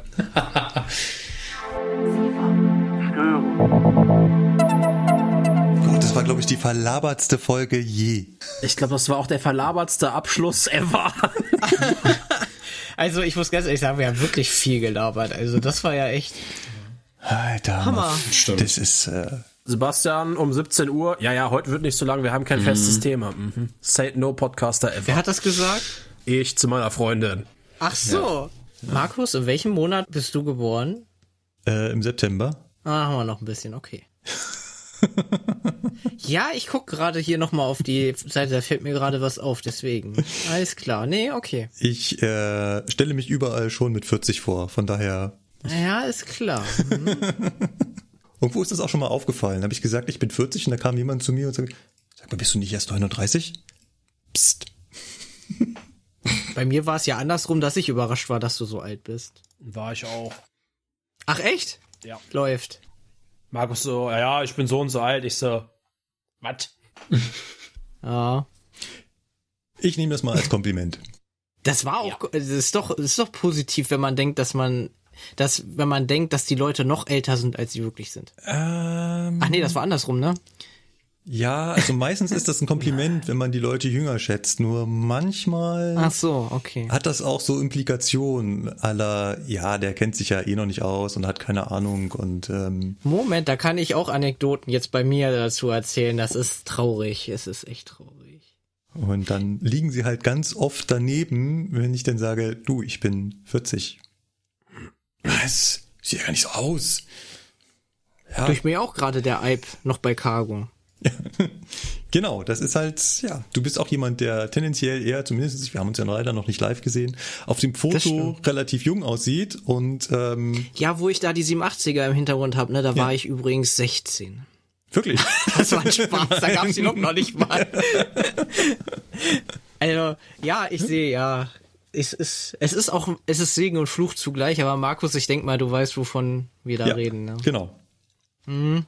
Und äh, aber ich bin immer fasziniert. Es gibt auch Menschen, die sehen aus wie 40 und dann stellen sich vor, ich bin 23. Also, was? Ja, das gibt es, das, das bin ich auch immer voll Ein, perplex. ein Hammer Bartwuchs, keine Haare mehr auf dem Kopf, die ersten grauen und ist Anfang 20. ja, gut. Äh, kommen wir von der Plauderei in die Laberecke. Ja, perfekt. Ja. Ähm, Ich hab, darf ich dir doch noch mal eine Frage du stellen? darfst mir immer eine Frage stellen. Das ist schön, weil du hast die Internetseite so schick gemacht und man wird weitergeleitet auf Instagram. Haben mehrere Fragen, aber ich stelle erstmal nur eine.